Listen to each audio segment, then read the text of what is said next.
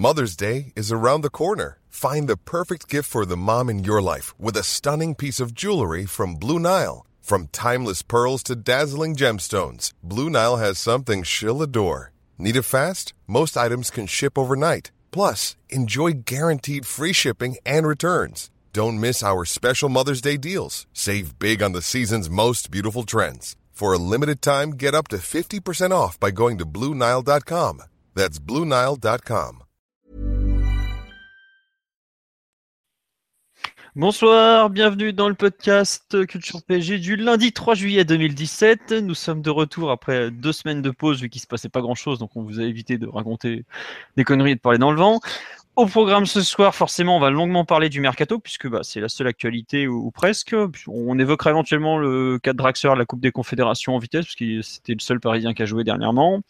On va revenir donc l'état d'esprit général du mercato parisien. On va parler ensuite de Fabinho, de Pepe, du cas de l'arrière gauche, de Mota. Et on finira sur les signatures des jeunes professionnels, à savoir euh, aujourd'hui on a eu euh, Dagba, Wea, on aura probablement Adli, Gomez, peut-être Soumaré, etc., etc. Bref, on, verra où on, en est. Bonsoir à tout le monde sur live, je vois que vous êtes déjà un certain nombre sur le hashtag PG Live sur Twitter. Bonsoir à Flo, il y a Commandou, euh, Panamégé qui est là, donc bonsoir à tous. Nous sommes quatre pour, pour parler du mercato et autres ce soir. Nous avons Monsieur Martinelli qui est en pleine forme. Salut. Voilà, vous l'entendez bien normalement parce que on peut pas faire mieux en termes de son. On a déjà fait des tests. Euh, nous avons l'ami Amzienne qui est de retour. Salut tout le monde. Voilà, et nous avons Alexis qui est en pleine forme comme toujours. Salut à tous. Voilà. Euh, bon, là, je vous ai déjà parlé de, des contrats de PP, tout ça. On va faire dans l'ordre, ça va être un peu plus simple. Euh, qu'est-ce que vous. L'état d'esprit général, j'ai mis ce thème pour commencer un peu, parce que bah, y a, on en est à un, peu moins d'un mois de mercato, mais pas loin quand même. Euh, qu'est-ce que vous, qu'est-ce que vous en pensez de, bah, Pas de ce mercato, mais un peu l'état d'esprit autour du PSG, tout ça. Qui veut se lancer sur ce thème? C'est quoi bah, Moi, je veux bien. Vas-y, allez, allez lance-toi.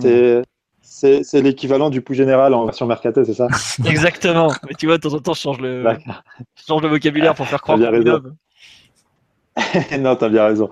Non, bah écoute, euh, il y a deux choses dans ce, dans ce début de mercato, et c'est vrai que, que nous, grand public, on peut se sentir un peu lésé parce que parce qu'au final, il n'y a, y a pas énormément de mouvement, mais moi, c'est plutôt du positif. C'est plutôt un a priori positif sur, euh, sur ce qui se passe en début de mercato. Je sais que c'est compliqué de dire ça alors qu'il n'y a pas énormément de mouvement, mais on sent une, un vent nouveau au PSG, une certaine, une certaine structuration au, sein du club. Euh, je pense que l'arrivée euh, d'Antero Henrique est pour beaucoup. Euh, de ce qu'on sait, il a, il, a, il, a fait un, il a fait un travail de, fond en comble. Et, on t'entend mal, Amzienne. J'ai l'impression que ça n'arrête pas de couper. Je ne sais pas pour les autres. Je sais pas, vous m'entendez? Ouais, je sais pas, mais de temps en temps, ça, ça a un peu de, de distorsion. D'accord, Voilà, non, je, disais que, que c'était plutôt un, a priori positif malgré le, le, manque de mouvement. Euh, tout simplement parce qu'il y a une vraie structuration au sein du PSG et que l'arrivée d'Antero Henrique n'y est pas étrangère. Il y a eu, eu l'arrivée d'un chef pour la cellule de recrutement. Euh, voilà, il y a plein de petits euh, signaux positifs comme ça qui sont envoyés ici et là. Euh, on a vu aujourd'hui une flopée de, jeunes qui ont, qui ont signé professionnel. Euh, le Parisien ce soir également la signature de, de jeunes comme Adli ou Gomez et, c'est plutôt bon signe, notamment après, après la saignée de, ce début de mercato. Euh, voilà, il y a plusieurs, il y a plusieurs signaux qui sont, qui sont plutôt positifs, notamment la.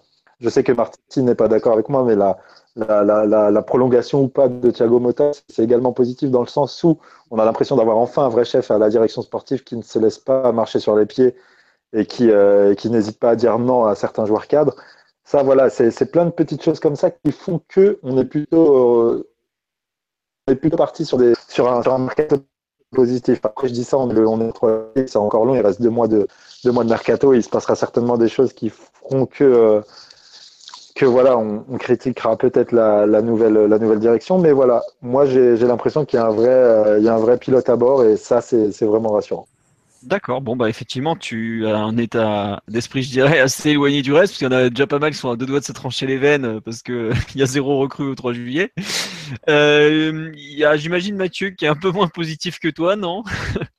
Non, mais il ne s'agit pas d'être positif ou, négatif, on n'est que le, 3 juillet et puis euh, il reste deux mois de mercato plein. mais c'est juste qu'on a la confirmation avec le, le, peu de mouvement jusqu'à présent que c'est un mercato très difficile. Euh, du fait, et là pour des raisons qui nous sont complètement extérieures, c'est le fait qu'il y a très très peu de, très bons joueurs sur le marché. On a un phénomène récent sur les cinq dernières années, peut-être un petit peu moins, un petit peu plus.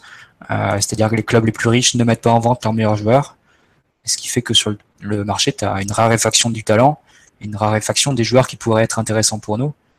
Euh, on le voit euh, notamment avec Monaco qui fait quand même un mur avec Fabinho. En débattra à l'heure, mais donc c'est très compliqué pour nous d'attirer des, très bons joueurs parce que c'est ça qui nous intéresse. On a quatre ou cinq joueurs à prendre, mais il faut que ce soit quatre ou cinq très bons joueurs qui apportent une plus-value à l'équipe. Et le problème, c'est que c'est très difficile de les rencontrer sur le marché et euh, c'est très difficile de convaincre les, clubs de les vendre. Et si on arrive à les convaincre, ça se fait à des prix complètement hallucinants et ce même pas forcément pour des cracks. On voit des, des joueurs qui sont de bon niveau, mais pas forcément l'élite du football européen partir pour des 40-50 millions d'euros. Donc l'état du marché en Europe, il est vraiment très compliqué et, et ça indépendamment de nous. Et pour nous, se rajoute la difficulté du qu'un directeur sportif est arrivé assez tardivement, donc il prend des, dossiers en cours. Euh, il peut arriver un peu tard ou en, seconde position, en troisième position sur des dossiers de joueurs qui pourraient partir. Je pense à Patrick Schick notamment, il y a eu une offre, mais la Juve était trop en avance. Je pense à Alexandro ou Chelsea pas, pas aussi avec de l'avance. Donc euh, pour tout ça, c'est un mercato assez compliqué et il faudra attendre dans les prochaines semaines parce que effectivement les, joueurs qu'on vise, c'est des, très bons joueurs et ça peut pas se régler en, deux semaines. Sinon, sinon on refait le mercato de l'an dernier et on, effectivement c'est très facile de prendre Krikoviak, de payer la clause, de, prendre Meunier, de payer la clause, sachant qu'on était tout seul sur ces joueurs-là. Donc euh, c'est comme on veut pas refaire ce mercato-là, forcément ça prendra plus de temps et ça sera plus difficile que l'an dernier. Bah, on peut pas refaire une récé, il a déjà signé au Real. Il s'appelle Mariano, au Real, à l'OL, il s'appelle Mariano. Donc ça déjà c'est éliminé. Mais euh, juste pour revenir sur un truc, là on nous dit le cousin de Enrique Afonso, bah voilà par exemple, ça fait partie des trucs que Enrique a dû mettre en place et commencer un peu à structurer les choses.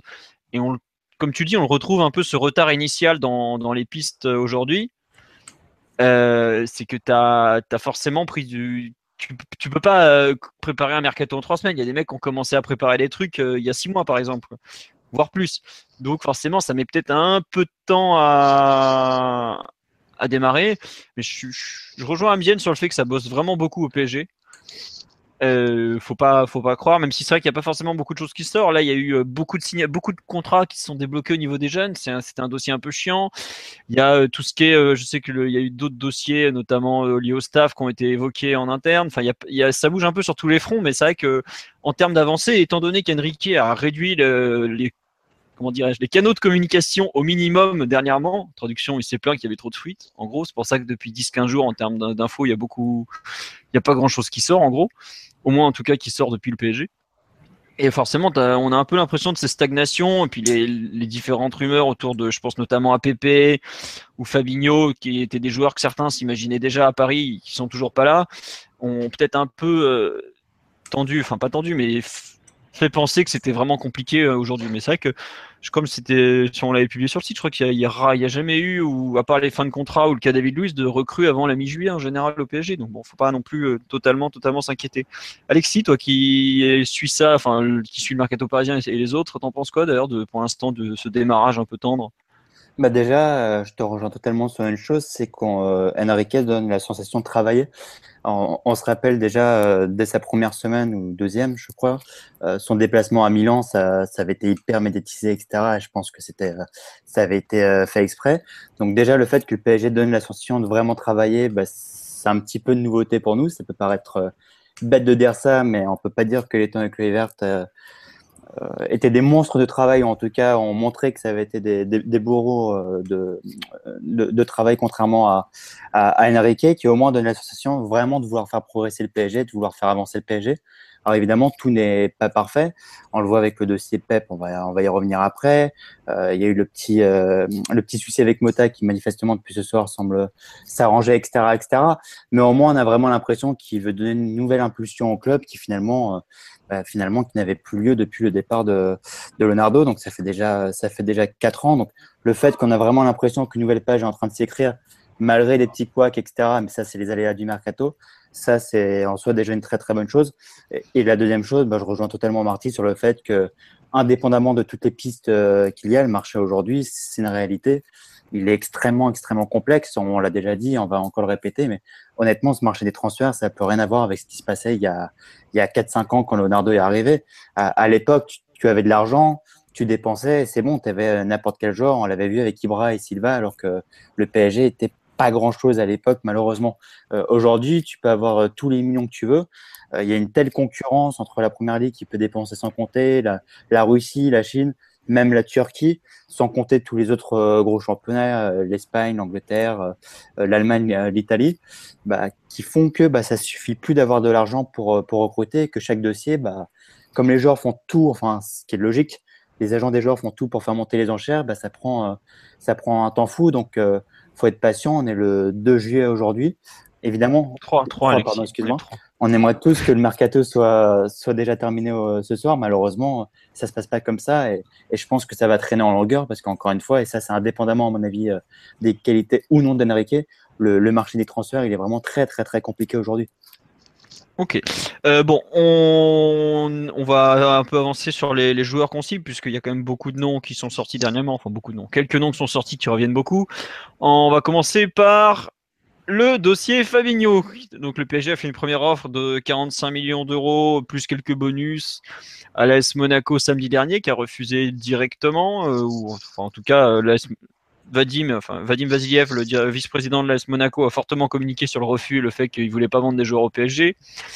Euh, sur le dossier de Fabinho, on va faire en deux temps. D'abord, on va faire, on va parler un peu de foot, à savoir qu'est-ce que vous en pensez de ce joueur pour Paris, et ensuite on parlera un peu de comment convaincre Monaco, ou enfin en tout cas un peu plus orienté vraiment sur le transfert.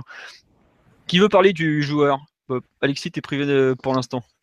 Un autre, on va dire que tu parlais bah, trop déjà. Vas-y, euh, Amzian, on t'écoute. sur, euh, sur, sur, le joueur, déjà, moi je, je pense que, euh, que ça doit être aujourd'hui pour le, pour le PSG un dossier prioritaire. parce que Fabinho, c'est peut-être pas le joueur le plus clinquant de la planète, mais un joueur dont, dont rêve tout entraîneur. Et, et c'est un joueur euh, multitâche. Hein. On se rappelle qu'il avait, quand il avait signé à, Monaco à l'époque, Ranieri l'avait placé arrière droit. Jardim l'a replacé au milieu de terrain en début de saison dernière, même s'il avait déjà fait des matchs à, ce poste-là, à ce poste-là euh, les, trois dernières saisons à Monaco. Mais voilà, c'est un joueur multitâche, c'est un joueur polyvalent, c'est un joueur qui, qui, selon plusieurs échos, dans un vestiaire est agréable à vivre, travailleur. Et, et c'est typiquement le genre de, de joueur qui, qui, tactiquement t'apporte un, un plus considérable à un effectif. C'est euh, typiquement le, type de joueur qui peut t'emmener, euh, qui peut te faire sublimer tes, artistes devant et qui peut t'emmener un, groupe euh, dans, un, dernier carré de, Ligue des Champions. Pas lui seul, mais c'est le joueur, c'est peut-être le, le, chaînon manquant à, une équipe comme, le Paris Saint-Germain. de toute façon, on l'a vu cette saison, il est brillant, il est brillant dans l'effort défensif, il est brillant avec le ballon, il peut, remplacer il peut, seconder des joueurs sur plusieurs postes. Moi, je pense vraiment que ça doit être le dossier prioritaire du PSG cet été. Au-delà de, au-delà d'une, star comme, comme, comme, comme Cristiano Ronaldo et ou Kylian Mbappé, qui semblent aujourd'hui des dossiers illusoires, je pense qu'un joueur comme Fabinho, c'est typiquement ce qui a manqué au, PSG la saison dernière. Et, euh, et c'est peut-être même ce qui a manqué au, PSG au, Camp Nou. Et, euh, c'est aussi le joueur qui peut, qui peut nous, nous permettre de jouer en 4-3-3, en 4-2-3-1, en 4-4-2 à plat, voilà, c'est vraiment un élément un plus euh, agréable pour un entraîneur et pour un collectif. Ok, bah juste pour compléter sur ce que tu dis sur les possibilités tactiques, c'est vrai que ça faisait partie des demandes d'Unai Emery, savoir des joueurs capables d'évoluer dans plusieurs systèmes tactiques. Puisqu'on a bien vu que le PSG, dès qu'il sort du 4-3-3, globalement nos joueurs étaient un peu paumés cette année. Et ça faisait partie des points qu'il avait soulignés, à savoir euh, des joueurs qui sont capables d'évoluer dans plusieurs dispositifs. Et effectivement, comme tu le dis, Fabinho est un joueur ultra polyvalent, ultra talentueux. Moi, je vais plus loin en disant que globalement, euh, si on arrive à le faire signer, c'est peut-être enfin le mec qui arrivera à remplacer Mota au PSG. Quoi. Et ça fait, on en est à combien d'essais là? Kabay, Krikoviak, Stambouli, on a, je sais pas si j'en ai pas encore oublié un, euh, de mecs qui vient, qui vient pour remplacer Mota et tous finissent finalement à regarder l'Italien de 34 ans faire des passes aux autres. Quoi. Ouais, mais surtout qu'on avait l'impression qu'auparavant, on allait chercher des doubleurs à Mota, des mecs qui allaient lui, lui mordre les chevilles. Là, vraiment, on prend Fabinho. Là, c'est un, un vrai signal envoyé à, à, à Thiago Mota et au reste de l'équipe. Ouais. Euh, juste un petit tour sur live, parce qu'il y a pas mal de questions. On nous parle de Enzonzi, qui est une rumeur qui est sortie dans la Gazeta aujourd'hui. J'ai lu la Gazeta avant de commencer le podcast. Euh, moi, je ne l'ai pas compris comme ça. C'est juste qu'il est toujours suivi par la Juve, mais j'ai pas trouvé l'intérêt du PSG. Alors, j'ai lu en diagonale, donc faudra, je, compléterai plus tard, mais pour l'instant, on va pas trop en parler. Euh, on nous dit entre Fabinho et Siri, vous préférez qui et pourquoi? Bah, moi je réponds un peu, c'est juste Fabinho paraît plus être capable de prendre la suite de Mota et c'est peut-être là qu'est la priorité tout simplement. Et bon, globalement, il, est, il fait partie des joueurs euh, qui, sont, qui ont des références au niveau européen, avec la très très très belle campagne de Ligue des Champions de l'AS Monaco, tandis que Série, bah, il, a joué trois matchs de Coupe d'Europe dans sa vie quoi, pour l'instant. Donc c'est pas tout à fait aujourd'hui le, même CV. Il est plus jeune, il est, il est plus polyvalent il joue dans un club qui a, déjà joué plus de gros matchs. Bon, voilà, aujourd'hui, euh, pour moi, personnellement, je préfère Fabinho à Série.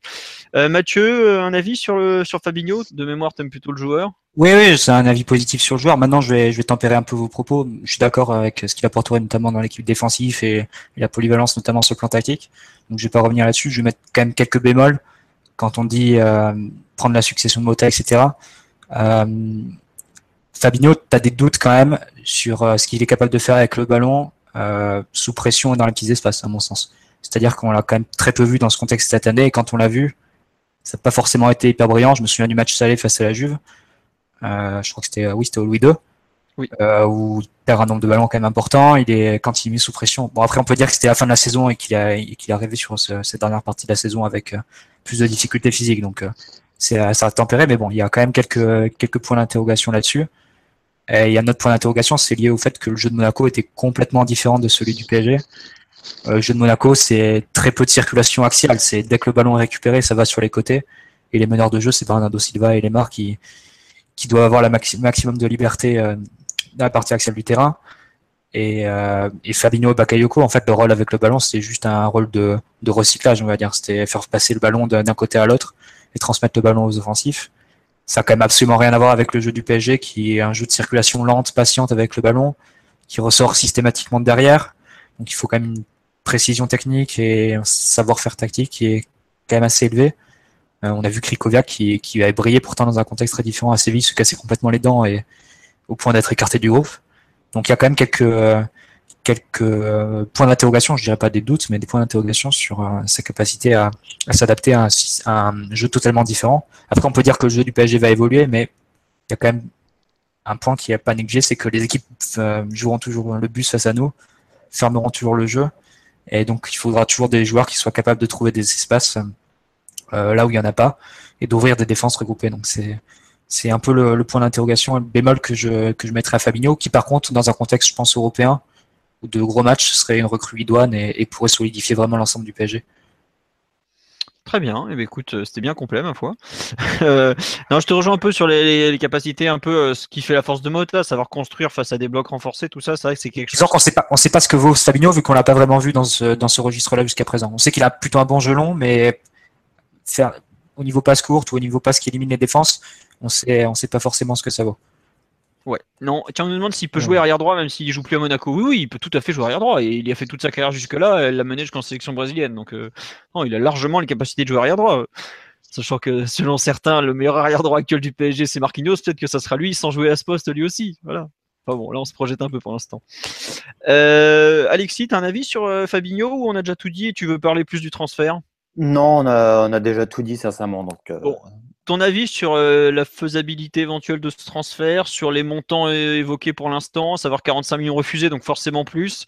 Est-ce que le PSG a intérêt à s'acharner, malgré euh, la volonté visiblement de Monaco de ne pas lâcher de joueurs? Bah, Le souci, c'est surtout de savoir quel est le plan B du PSG en fait. Euh, j'ai quand même l'impression que Fabinho, c'est vraiment la priorité des, priorités. Et comme tu viens de, bien le dire, euh, Monaco veut manifestement, enfin, on fait une affaire de, principe de ne pas le lâcher hein, au PSG en l'occurrence. Donc, euh, j'ai quand même l'impression que si jamais il vient, on va devoir payer très très cher. Quand je dis très cher, c'est euh, plus de 50 millions. Est-ce que Fabinho vaut plus de 50 millions? Encore une fois, le marché est tellement fou aujourd'hui que ça serait ça serait même pas choquant. Mais je rejoins Marty sur sur une chose, c'est vrai que Fabinho, faut le voir avec une équipe qui va avoir 80% de position de base, ce qui n'a pas été le cas de, de Monaco. C'est le seul petit doute qu'on peut avoir sur ce transfert. Et sur la faisabilité de ce transfert, bah, ça dépendra si Monaco va, va vouloir nous lâcher ou non, quoi qu'il arrive, on va devoir payer plus cher que les autres, hein, si jamais il vient. Mais est-ce que, est-ce que, juste... pardon, j'entends, j'entends très bien les critiques de Marty et je me demandais si justement on ne se dirigeait pas plutôt sur un, on est en pleine hypothèse parce qu'on ne sait pas très bien au final. Est-ce qu'on ne serait pas sur un recrutement à deux têtes au milieu de terrain? Je m'explique si, euh, si demain le PSG euh, se libère de, de Krikoviak et de Matuidi, est-ce que l'idée ce serait pas de prendre un profil un peu plus défensif à la Fabinho et un profil un peu manière de ballon euh, créateur à la série? Est-ce qu'on ne se dirigerait pas vers, une, double recrue au milieu de terrain? Tu as des échos? Je ne sais pas, Philo. À ce... Parler plutôt de Rames, non? Peut-être dans l'idée de basculer définitivement dans, ouais, un 4-2-3. Ouais, dans un 4-2-3. Ouais. C'est possible, ouais. Euh, tiens, on parle de Thiago Maia. Alors, s'il vous plaît, arrêtez de me parler de ce type, bordel. Il n'y a personne qui l'a vu jouer. Il sort d'une saison euh, très moyenne au Brésil. Regardez la liste des clubs sur lui. Putain, j'en peux plus de ce Thiago Maia. Franchement, arrêtez, arrêtez. En plus, il est extra communautaire. Donc. Il va euh. finir à Lille, ça sera réglé et on nous en pas. Voilà, je sais pas, je crois que j'ai vu passer tout à l'heure une offre de 14 millions d'euros du LOSC. Prenez-le, on va le mettre en couveuse chez Bielsa. C'est parfait. Et on verra plus tard. Aujourd'hui, franchement, euh, c'est pas un joueur qui a le niveau pour le PSG. Par contre, sur le Café Bignon, c'est quelque chose d'intéressant. C'est qu'on va voir, on dit beaucoup que Enrique a resserré les vis, il veut pas, il veut pas surpayer. Enfin, on en parlera peut-être sur le 4PP. Enfin, il est très tatillon. On l'a vu aussi avec Mota. Bon, là, clairement, dans le cas de Fabinho, on est sur un cas où si tu veux pas surpayer, tu l'auras pas. Donc, euh, mm. je pense qu'à un moment, c'est ce qu'on avait appris avec Leonardo, c'est grâce à une surenchère un peu, un peu folle à l'époque qu'on avait réussi à avoir euh, euh, Ibra et Thiago Silva. C'est en payant la clause qu'on avait réussi à avoir Cavani en grillant Chelsea, City ou Real. à un moment, si tu veux de la qualité et si tu veux tes, tes proies, enfin tes cibles, euh, je pense que surpayer c'est pas non plus euh, c'est pas une honte. c'est pas honteux. Et ça se fait tous les clubs le font. Chelsea va payer 90 millions d'euros sur Lukaku. Ils ont payé 40 sur euh, sur Bakayoko. Ils vont payer ils ont payé 40 sur Rudiger. Combien ils ont payé leur arrière gauche l'année dernière Marco Alonso pareil il avait fort trentaine de millions trentaine de millions. 30 millions ouais, je crois. et donc on va voir un peu le, la confrontation entre ces deux logiques à la fois de, de, de plus être une vache à lait de d'être très tatillon et de et de euh, parfois aller jusqu'à faire capoter certains transferts si c'est vraiment le cas sur PP euh, pour des, histoires vraiment euh, très à la marge quoi. et la volonté d'avoir quand même des, pistes de qualité, des recrues de qualité et je le répète, t'as pas de recrues de qualité si tu payes pas et si tu mets pas le prix. Donc mm. C'est ça va être la, confrontation de ces deux logiques qui, vont être à l'œuvre notamment sur le dossier Fabinho je pense. Et tu crois pas, enfin, là je, je, te pose une question où j'ai un peu la réponse déjà, que euh, au début on a vu, euh, mais comment il s'appelle, Enrique est assez dur sur tout ce qui est euh, départ notamment, à savoir ne pas vouloir lâcher trop vite certains, vouloir des indemnités, même si on a lâché Sabali pour une bouchée de pain au final. Est-ce que justement le PSG est pas en train de, de tenter de négocier au mieux les départs pour pouvoir après envoyer encore plus d'argent sur les arrivées?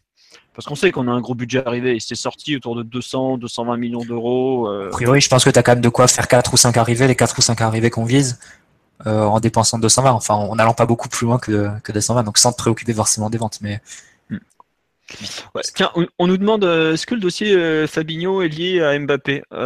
Alors, oui et non, parce que Mbappé, on ne sait pas aujourd'hui ce qu'il veut faire. Ça reste quand même la principale question. Donc, tu peux difficilement lier deux dossiers dont la volonté des deux joueurs n'est pas la même. Il est plus ou moins établi que Fabinho est très très tenté par le PSG, même s'il a aussi dit qu'il était prêt à rejoindre Manchester United à la télé brésilienne. Euh, bon, euh, voilà. Enfin, si c'est lié, c'est plus côté Monaco que du côté euh, du PSG forcément, parce que je suis pas sûr que Monaco vende le même été deux de ses meilleurs joueurs à, son concurrent, comme il nous, il nous appelle actuellement. Puis il faut quand même savoir que ça se passe pas forcément super bien entre le PSG et Monaco aussi. Euh, je trouve que c'était Mathieu Fort dans l'équipe qui l'écrivait, euh, dans l'équipe dans Nice Matin qui l'écrivait, quand même très bien renseigné sur l'AS Monaco. Le fait que le PSG contacte certains joueurs avant d'aller plus loin, notamment pour Mbappé, pas forcément très bien passé du côté de l'ASM. Donc euh, c'est un peu dur de dire aujourd'hui si c'est lié. voilà. Et quid d'un intérêt de Monaco pour Guedes par contre? Ouais, alors ça. C'est une contrepartie qui pourrait rentrer dans, dans la discussion. Ouais. Euh, l'excellent euh, Valérie Fourniret Agency nous signale que Fabinho attend toujours au Shangri-La Hotel. il paraît que, il Dembélé était au Shangri-La euh, cet après-midi. J'ai vu ça sur Twitter. Je sais pas si c'est Dembélé lequel? Ousmane? Ah, Ousmane, oui, oui, bon, il est en vacances, oui, c'est possible. Oh, il a peut-être repris, je sais plus, bref, c'est pas très grave. Bon. Euh, tiens, voilà, on nous dit Fabinho s'il demande son départ pour service rendu, est-ce que ça pourrait se faire? Bah, Aujourd'hui, c'est peut-être euh, parmi les moyens de pression du PSG possible. Ça fait partie des deux moyens de pression, l'autre étant Georges Mendes qui fait un peu appuyer le bouton dans le football quand il le décide. Mais en gros, oui, euh, Fabinho a toujours été clean. Il avait un bon de sortie pour cet été en théorie. Euh, c'est un peu la question est-ce que ça suffira pour le lâcher? Euh, Je suis pas sûr que Monaco accepte ça aujourd'hui de dire bon bah ok on te lâche au PSG parce que tu as, bien joué. J'ai l'impression que le bon de sortie et les services rendus sont surtout valables pour les autres clubs. Voilà, c'est un peu une. moi je me demande si on est, moi je me demande si on n'est pas de la, dans, dans, de la communication quand même. Si si Vadim se, voilà, il se, il se met dans la peau du grand chef monégasque, mais si demain Mendes va dans son bureau et lui dit je veux que Fabi, euh, Fabinho aille au, PSG, est-ce qu'il ne sera pas obligé de le vendre aussi? C'est toujours pareil. Euh, où est-ce que, que l'influence de Mendes s'arrête et commence quoi? Tu sais très bien que bon voilà, il est capable de faire des trucs euh, quand il fait on sait, on sait ce que, Monaco, on sait ce que Monaco, on sait ce que Monaco doit à Mendes, notamment au début de projet quand il ramène les Falcao, James, il me semble que Moutinho c'est lui, Fabinho c'est lui. Oui. Est-ce que Monaco n'est pas non plus euh, dans une. Euh, bah, tu vois, il y a un truc qui va dans ton sens, c'est que je sais pas si tu te rappelles le dossier Kurzawa. Euh, il y a le dimanche à 17h, il y a une news qui sort chez tout, les, tout le monde a reçu le même texto chez les journalistes, à savoir bon bah Fabinho au pardon, Kurzawa au PSG, c'est mort. Une semaine après, il y était, le chèque avait augmenté de 5 millions d'euros, donc à l'époque c'était quand même 20% du total du transfert. Mm, mm. Est-ce que c'est pas la même chose? Il y, a des, il, y a des, il y a des côtés qui ressemblent malgré tout. Mais entre temps, c'est vrai que la SM a réussi à être champion devant le PSG. La SM a quand même, euh, aujourd'hui, je trouve des ambitions sportives plus développées qu'à l'époque où, je sais pas si vous vous rappelez, mais à l'époque, ils faisaient même pas jouer Abdenour en Ligue des Champions pour les tours préliminaires parce qu'ils allaient peut-être le vendre. Enfin, aujourd'hui, ils feraient pas ça, par exemple. Donc la situation se ressemble, euh, oui et non. Quoi. Il y a, euh, la presse laisse quand même, enfin la presse, je parle surtout des, journalistes côté Monaco qui ont tendance à dire que c'est fermé, mais pas totalement, et qu'en gros, s'il y a vraiment beaucoup d'argent qui arrive, euh, ça pourrait se rouvrir. Après, euh, ce qu'on comprend aussi, c'est que euh, il y a quand même une forte envie de la SM. S'ils peuvent le vendre ailleurs, ils n'hésiteront pas, quoi. C'est ça un peu le, nerf de la guerre, c'est que eux, ça, ça, les fait pas marrer de, vendre au PSG, quoi, pas du tout, quoi. Mmh, mmh. Voilà. Euh, vous voulez rajouter quelque chose sur Fabinho ou on passe à, Pep? On peut, on peut avancer. Ok, bah écoute, on va avancer alors. Euh, ouais, non, pour l'instant, je crois que oui, on avait proposé 45 millions d'euros, donc ça sera au moins ça pour la valeur actuelle du joueur. Je sais plus qui, je crois que j'ai vu passer une demande combien il vaut. Dans la date de départ de la tournée aux États-Unis, c'est le 15 juillet, on part. On fait la fête, on fait le 14 juillet, puis on décolle ensuite. Euh, donc le CAPEP, euh, alors euh, entre le, le Besiktas, Istanbul, le PSG, Abola tout à l'heure, il y a 18h32, a sorti une news comme quoi il s'était mis d'accord avec le Besiktas, mais la news n'est pas forcément très claire. Ils insistent beaucoup sur les réactions de la presse turque. On sait que la presse turque n'est pas forcément la plus fiable d'Europe, puisqu'ils ont un peu tendance à annoncer tout ce qui passe sous la main, que ça soit vrai ou pas vrai. Euh, ben Arfa a bien dû signer dans 10 clubs turcs on les écoute. Donc euh, c'est un peu la question. Euh, d'ailleurs, on nous dit euh, bon, Pépé, on ne veut pas de cette ordure. Non, mais ça reste un grand joueur, un grand défenseur. Euh, juste le, le de Pep, on en avait déjà parlé dans d'autres podcasts. le joueur sportivement, on prend, on prend pas? Qu'est-ce que vous en pensez? Qui, veut en parler? On prend, on prend, on prend, évidemment. Ouais. C'est, enfin, juste, je veux juste rappeler, pour moi, vraiment, la défense, c'est une priorité du, du PSG à, améliorer cette, cette année. Donc, quand on parlait de Fabinho, je pense que Pépé, c'est vraiment dans la même logique. Juste quelques chiffres, on a joué 18 matchs à élimination directe euh, sous QSI en Ligue des Champions, donc en, en 5 saisons, et on a fait deux clean sheets. Donc seulement à deux reprises, on a réussi à pas prendre de but sur ces 18 matchs à élimination directe. Face à Leverkusen le 4-0 et face au Barça cette année. Sinon, entre-temps, à chaque fois, on prend un but. en moyenne, on prend 1,5 but par match. On a pris 20, euh, 26 euh, buts, il me semble, ou un truc comme ça, sur les 18 matchs. Donc, renforcer la défense, c'est vraiment urgent. Euh, PP, c'est évidemment un très bon choix. Enfin, on sait, pas besoin de, présenter le joueur et pas besoin de présenter non plus son niveau actuel. Euh, S'il a perdu sa place au Real, c'est uniquement du fait euh, des blessures. Et on a pu voir à la Coupe des Confédérations qui restait à un très très bon niveau. Donc s'il y a la possibilité de le faire, c'est évidemment un grand oui. Et je comprendrais absolument pas qu'on ne le fasse pas et que ça capote pour, pour une histoire d'une année automatique ou une année obligatoire. Enfin, on n'est pas un an près. Euh, ça nous évitera en plus de rechercher à nouveau un quatrième défenseur central l'an prochain. Et une dernière chose, c'est que si on fait pas PP, je ne vois pas du tout qui on pourrait faire d'autre euh, à ce poste de défenseur central. C'est-à-dire que des pistes qui pourraient être intéressantes du style leader expérimenté qui a tout connu, bon, très clairement c'est la meilleure option. Et sinon, tu peux aussi décider d'aller prendre un joueur plus jeune, pas, pas, forcément très connu, style joueur U21 portugais ou brésilien. Mais bon, là, est-ce que ce serait vraiment très pertinent, sachant que tu as déjà Marquinhos et Kipembe à développer? Pas sûr. Et sinon, si tu veux un joueur de bon niveau international, à ce moment-là, c'est minimum 30-40 millions d'euros. On le voit avec Rudiger qui part pour cette somme-là. Au minimum, oui. Tu vois les prix sur Van Dyke euh, aujourd'hui, qui, n'est pas non plus. Euh, non, mais par exemple, je pensais, par exemple, si tu veux prendre un Manolas, par exemple. Ah, c'est ça, c'est C'est une trentaine de millions d'euros. Donc, euh, clairement, c'est, ça me semble être la meilleure piste possible. On a déjà dit que son âge et sa propension à être parfois blessé, ça laisserait du temps de jeu à Marquinhos et Kibebe, tout en, en leur permettant de, de pouvoir se, se mesurer, se comparer et apprendre d'une référence au poste depuis, depuis une grosse dizaine d'années.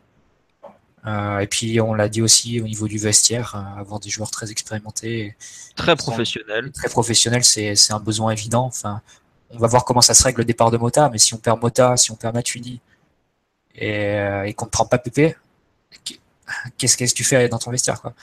Qui sera qui serait vice-capitaine, ne serait-ce que ça, qui serait vice-capitaine, Doré Rabiot ou, ou Aurier vice-capitaine en fait. tu, tu perdrais, tu perdrais toute ta colonne comme ça.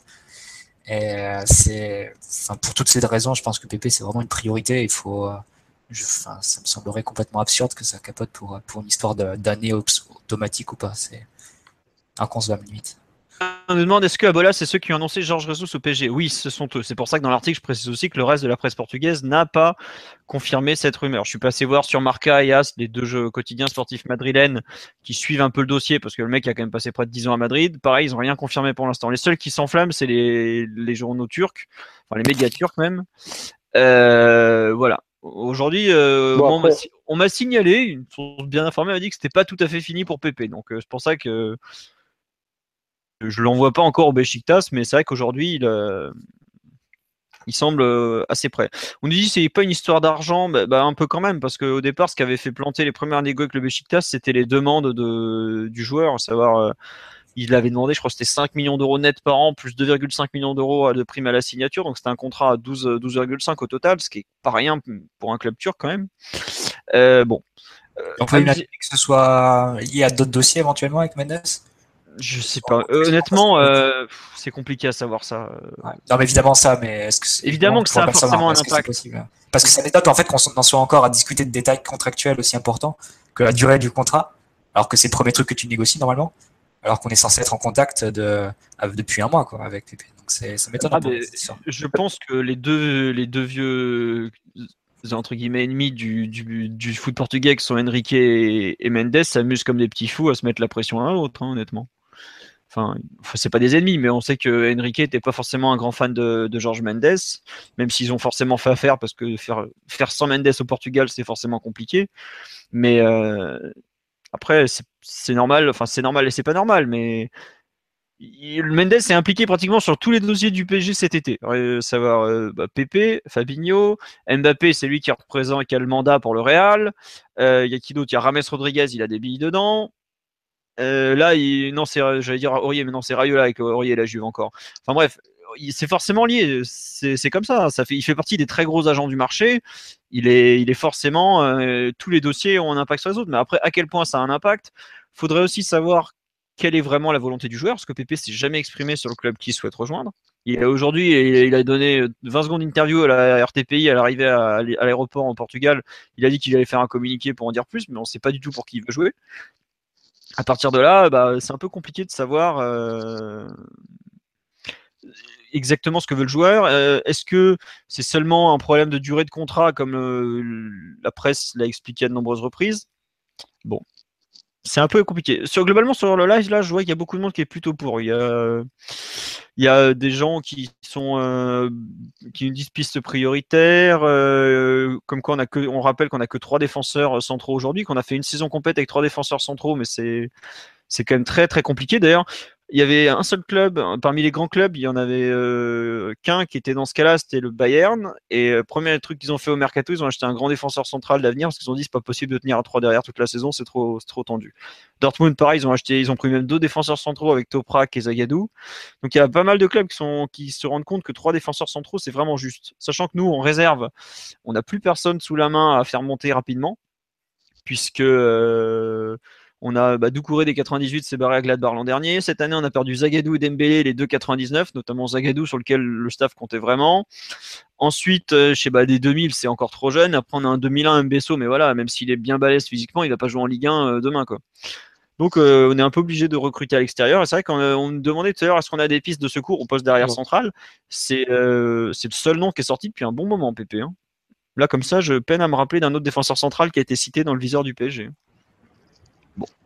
Non, mais concrètement, Pep, il euh, faut, faut pas se raconter l'histoire. Il, il a toutes les caractéristiques dont on a besoin. C'est un joueur d'expérience, c'est un joueur qui a gagné plusieurs fois la Ligue des Champions, qui connaît le top niveau, qui est tout sauf cramé. Alors, je n'ai pas regardé la, la Coupe des Confédérations, mais, mais j'ai vu pratiquement tous les matchs du Real de, de ces deux, trois dernières saisons et, et, Pep, il est tout sauf cramé. Et puis en plus, s'il vient, on, se doute bien que c'est pas pour jouer les, les 50 matchs de la saison, mais c'est pour jouer les 10, 15 matchs les plus importants de la saison, en particulier en Ligue des Champions, quand il faudra aller euh, se déplacer à Barcelone, par exemple, et avoir des joueurs de caractère, ce caractère qui est, ou cette expérience, et cette expérience d'ailleurs, qui nous ont tant manqué ces, dernières saisons. Donc, pour toutes ces raisons, sincèrement, si vraiment Pep il finit en, Turquie, ça serait un, immense gâchis. Ensuite, je pense pas que ça aurait des répercussions sur un, éventuel transfert de, de Rames parce que le business, ça, reste le business surtout, euh, surtout en foot. Mais, mais franchement, ce serait un immense gâchis si Pep euh, venait pas au PSG et, finissait en Turquie parce qu'il a, il, a vraiment toutes les, les, qualités dont on a besoin, à mon avis. Hein. Ah, c'est sûr que Pépé, c'est pas le genre à trouver le terrain du Camp Nou trop grand euh, deux jours avant d'y jouer. bah voilà, et à se laisser marcher dessus et à se prendre 6-1 euh, sans réagir, tu vois. Ah, je pense qu'il aurait shooté un mec dans le tas, c'est clair et net. Hein. Concrètement, c'est exactement c'est exactement le joueur dont on a, dont on a besoin. On aurait besoin d'un joueur comme ça par ligne, en fait. Mais déjà, si tu en as un comme ça en, défense, ce serait déjà très bien. Tiens, on me rappelle la rumeur euh, Embrick Laporte. Excuse-moi, je t'ai coupé. Ouais, c'est vrai que mais elle a été vite démentie, hein, la, rumeur Embrick Laporte. Hein. Donc euh, voilà pourquoi euh, je dis qu'il n'y a pas grand-chose. Et puis surtout, il est gaucher comme Kimpembe. La, la charnière Kimpembe-Laporte en espoir, elle était vraiment pas terrible ce, Kimpembe se retrouver à jouer sur son pied droit, c'était pas forcément très très très facile. Bref. On nous dit qu'il faudrait pas que l'ego d'Enrique lui joue des tours, notamment par rapport à, à ses discussions avec Mendes. Ouais, bah, après, je pense qu'il sait très bien que ce qu'il a à faire, il sait aussi les besoins du club et après, c'est une histoire de négociation. Mais c'est sûr que par rapport à certains dossiers où on a balancé des salaires et des sommes incroyables il y a quelques années, forcément, ça, on a l'impression que ça patine, mais c'est peut-être qu'on a, on n'est plus trop adapté à des négociations de ce genre aussi, tout simplement. Mais bon, il y en a un qui lâche vraiment pas sur PP. Un sinistre personnage. Faut se calmer, c'est qu'un jour de foot, c'est bon, c'est pas grave. Vous voulez rajouter quelque chose sur le cas de PP, euh, non, non, du tout, je suis, assez d'accord avec mes comparses. Euh, non, non, mais c'est. Euh... Il fallait que je le place.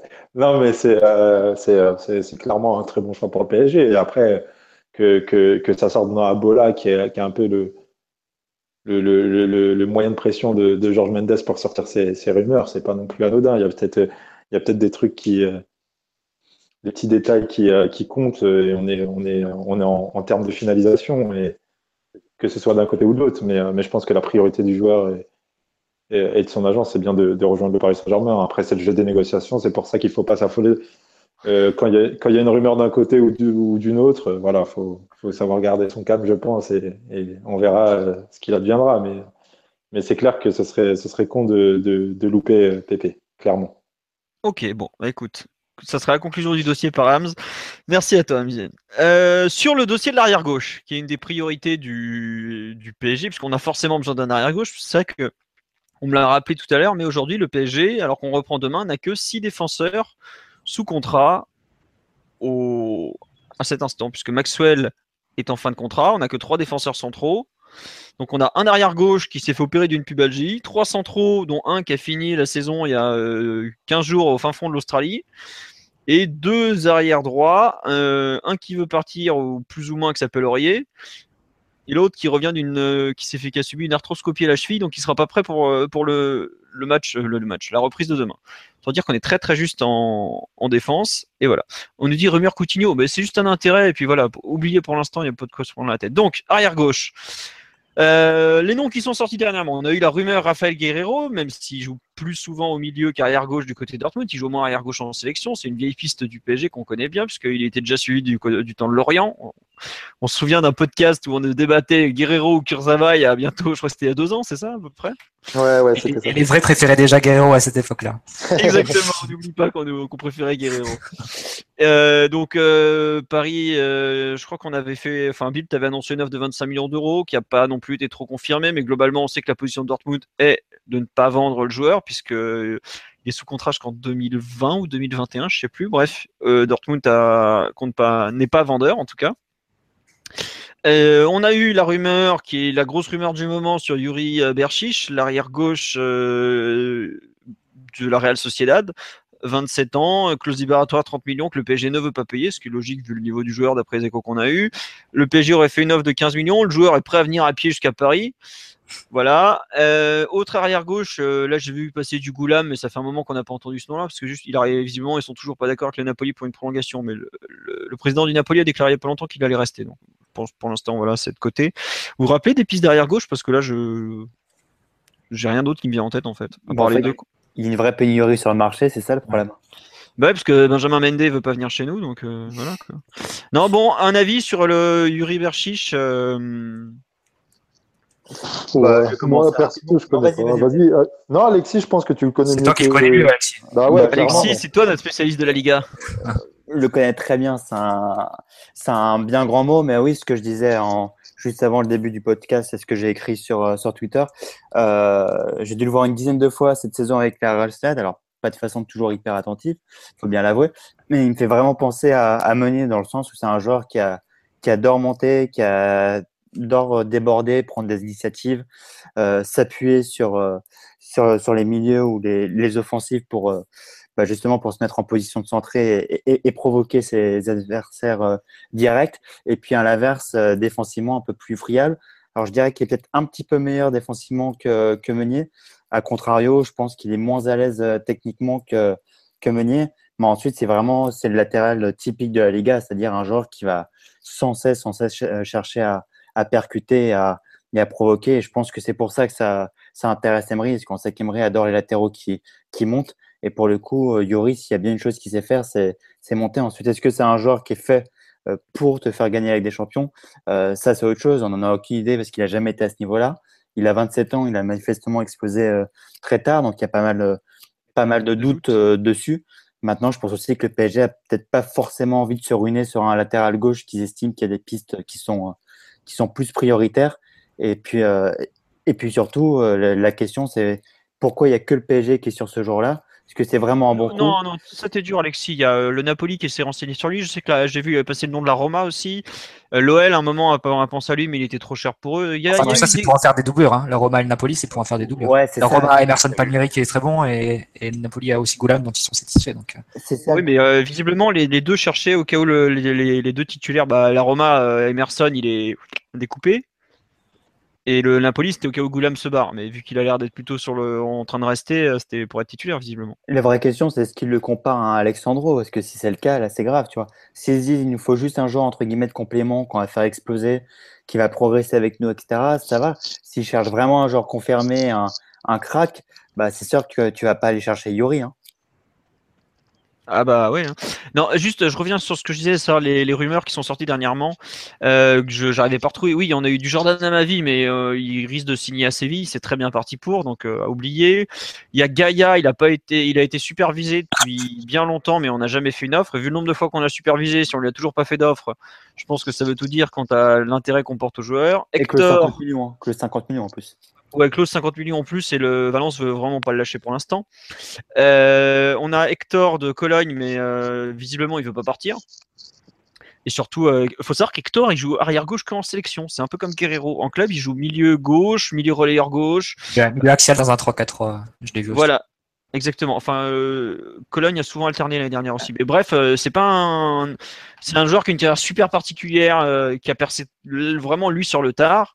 Et il y a aussi le dénommé Alexandro. Mais honnêtement, pour l'instant, à part l'espèce de bombe qu'a lâché la Repubblica hier, et même pas en titre d'article entre deux lignes, le coût de l'offre de 65 millions d'euros, pour l'instant, on a un peu de mal à croire que le PSG est vraiment, vraiment parti à l'abordage sur cette, euh, sur cette piste. Je sais pas, Mathieu, toi qui suis la Juve, ce que tu en penses, mais. Euh, bah, a priori, il y a demain un rendez-vous important entre le PSG euh, via Mino Raiola et, et, la Juve.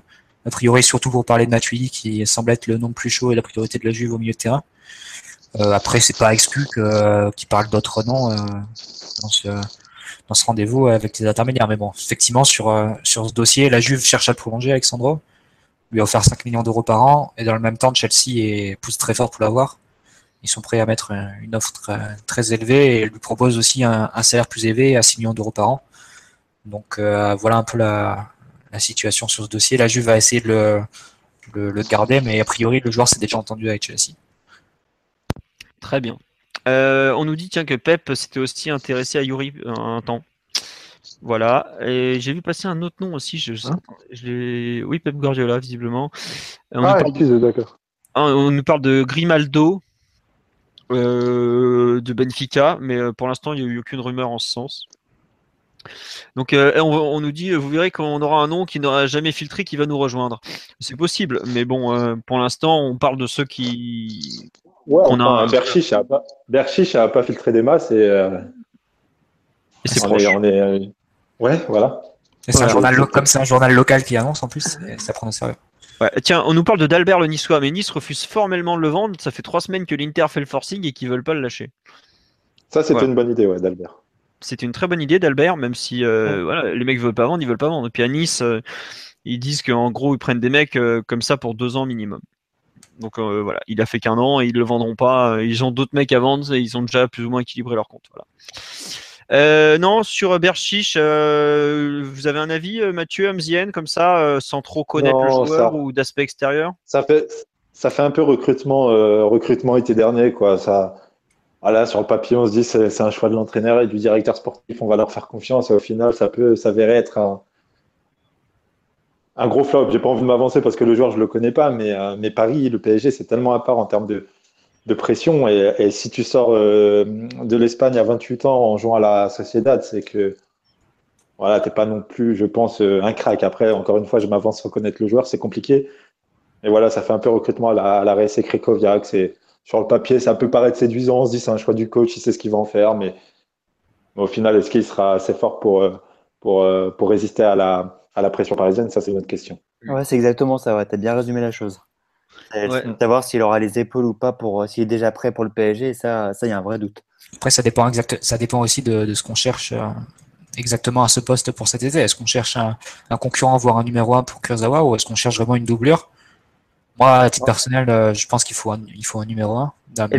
on nous a dit, on nous a dit toute la saison qu'Emery avait du mal avec Kurzawa, et c'est pas pour qu'il nous ramène une doublure en arcade d'été, quoi. C'est pas cohérent, c'est pas logique. Moi, je pense qu'il faut le budget qu'ils veulent mettre dessus, surtout. Le budget qu'ils veulent mettre dessus, c'est 10 millions ou 30 millions, c'est différent. Mais tu vois, mais c'est le même discours que, que Fabinho, je trouve. C'est si t'es prêt, si tu dis qu'il te faut un titulaire à ce poste-là, alors il faut être prêt à mettre à mettre d'argent et, et là encore, quitte à surpayer un peu. Je sais pas si Guerrero c'est possible. Bon, Alexandro, ça me semble quand même très difficile, mais ce serait évidemment l'idéal. C'est peut-être le meilleur, le meilleur au monde derrière Marcelo.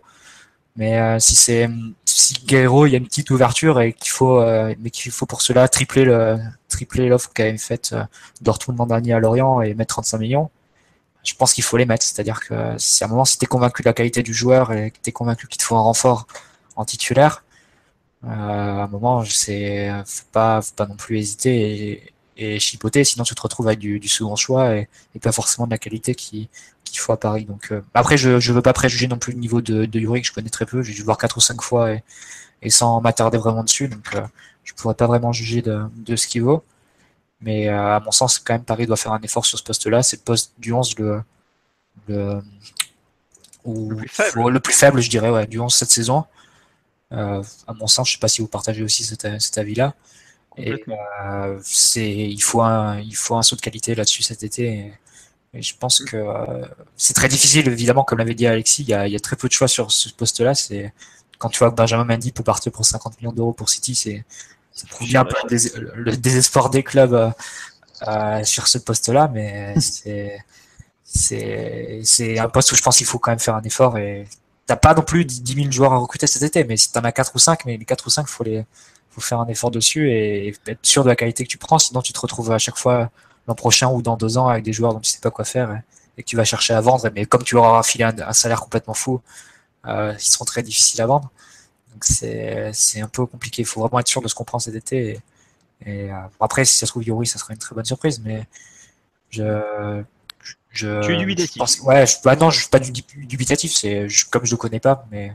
Mais Marty, tu as raison sur une chose, c'est ça le, enfin, excuse-moi, je te coupe, mais c'est le vrai problème, c'est de, c'est les fausses bonnes idées, ce que j'appelle la, la, fausse bonne idée en fait, c'est de recruter un joueur. Tu le vois dans un club comme la Real Sociedad, pardon, où il est, il est pas mal, etc. Tu vas le recruter 15-20 millions, tu dis que c'est, c'est pas très cher par, par les temps qui courent. Et puis en fait, comme tu veux lui offrir un, un super salaire, si jamais ça marche pas, bah, c'est typiquement le, le style de mec qui est invendable ensuite, parce qu'en plus, il a déjà 27-28 ans. Alors, c'était pas 35 mm. ans non plus en, en foot, mais, mais c'est vrai, il faut pas que ce soit la fausse bonne idée, parce qu'ensuite, bah, c'est invendable. Hein. On le voit bien avec Rekoviak ou, ou Ressé actuellement. Mm. Juste, euh, il y a deux, trois trucs sur lesquels je voudrais revenir parmi tout ce que vous avez raconté. Euh, juste pour revenir sur Alexandro, on nous dit la Gazzetta avait parlé d'un pack Aurier Matuidi plus 25 millions contre Alexandro. Alors ça, ça c'est pas du tout ce qu'a écrit la Gazzetta. Pour être allé lire la Gazzetta, il disait selon des rumeurs françaises. Il y a personne dans la presse française qui a écrit ça, donc je sais pas où ils ont trouvé ce truc. Non, mais en plus, faut pas prendre la juge non plus pour plus stupides qu'ils sont. Mais... voilà. En plus, ouais en plus. Faire aussi un échange Krikoviak Dybala, mais bon, je suis pas sûr qu'elle soit hyper. Euh, voilà. Euh, il y avait aussi, on nous parle de Alaba, euh, oubliez tout de suite, il est pas sur le marché. Bernat du Bayern aussi. Si le Bayern veut s'en débarrasser, c'est qu'il y a une raison. Globalement, il vaut mieux pas y toucher. C'est comme Contento, les Bordelais regrettent encore. Enfin, c'est pas le même niveau, mais c'est un peu le même état, la même idée derrière. non, moi sur Yuri Berchich, il y a eu une remarque sur live, je sais plus qui c'était, qui disait.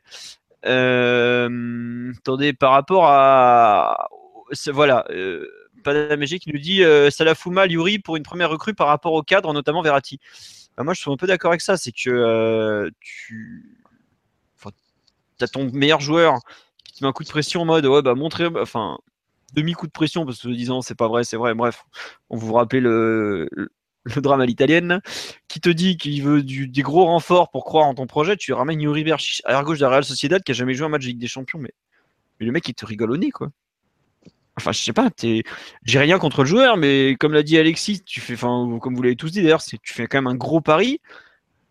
Pendant ce temps-là, t'as le Barça qui vient te chercher. Toi, tu dis, non mais t'inquiète, on va se renforcer, on prend Yuri Berchiche. Enfin, tu, tu signes Pépé demain, Verratti, ça, ça, il va pas dire ouais, c'est bon, il y a Pépé, je reste aussi. Hein, ça veut. Non, non, non. C'est symbolique. C'est clairement symbolique, mais. Euh, ouais, c'est symbolique. Et puis surtout, Pépé, il arrive à un poste où il y a déjà deux mecs côté, tu vois. D'ailleurs, on en a pas parlé à prolongation. C'est sûr. C'était pas, pas du tout signé. Enfin, elle est tombée nulle part. Ça va, personne l'a vu venir. Hein. Bref, mm. tu arrives quand même. T'as un besoin d'envoyer un message assez fort après t'être fait un peu humilier devant toute l'Europe, faut quand même le dire. Et tu fais signer Yuri Berchiche, à gauche de la Real Sociedad qui a prolongé il y a 18 mois pour un salaire pas terrible parce que bah, à l'époque il valait pas beaucoup plus, qui a fait une bonne saison, mais il a fait en gros euh, une vraie saison reconnue dans sa carrière. Mmh.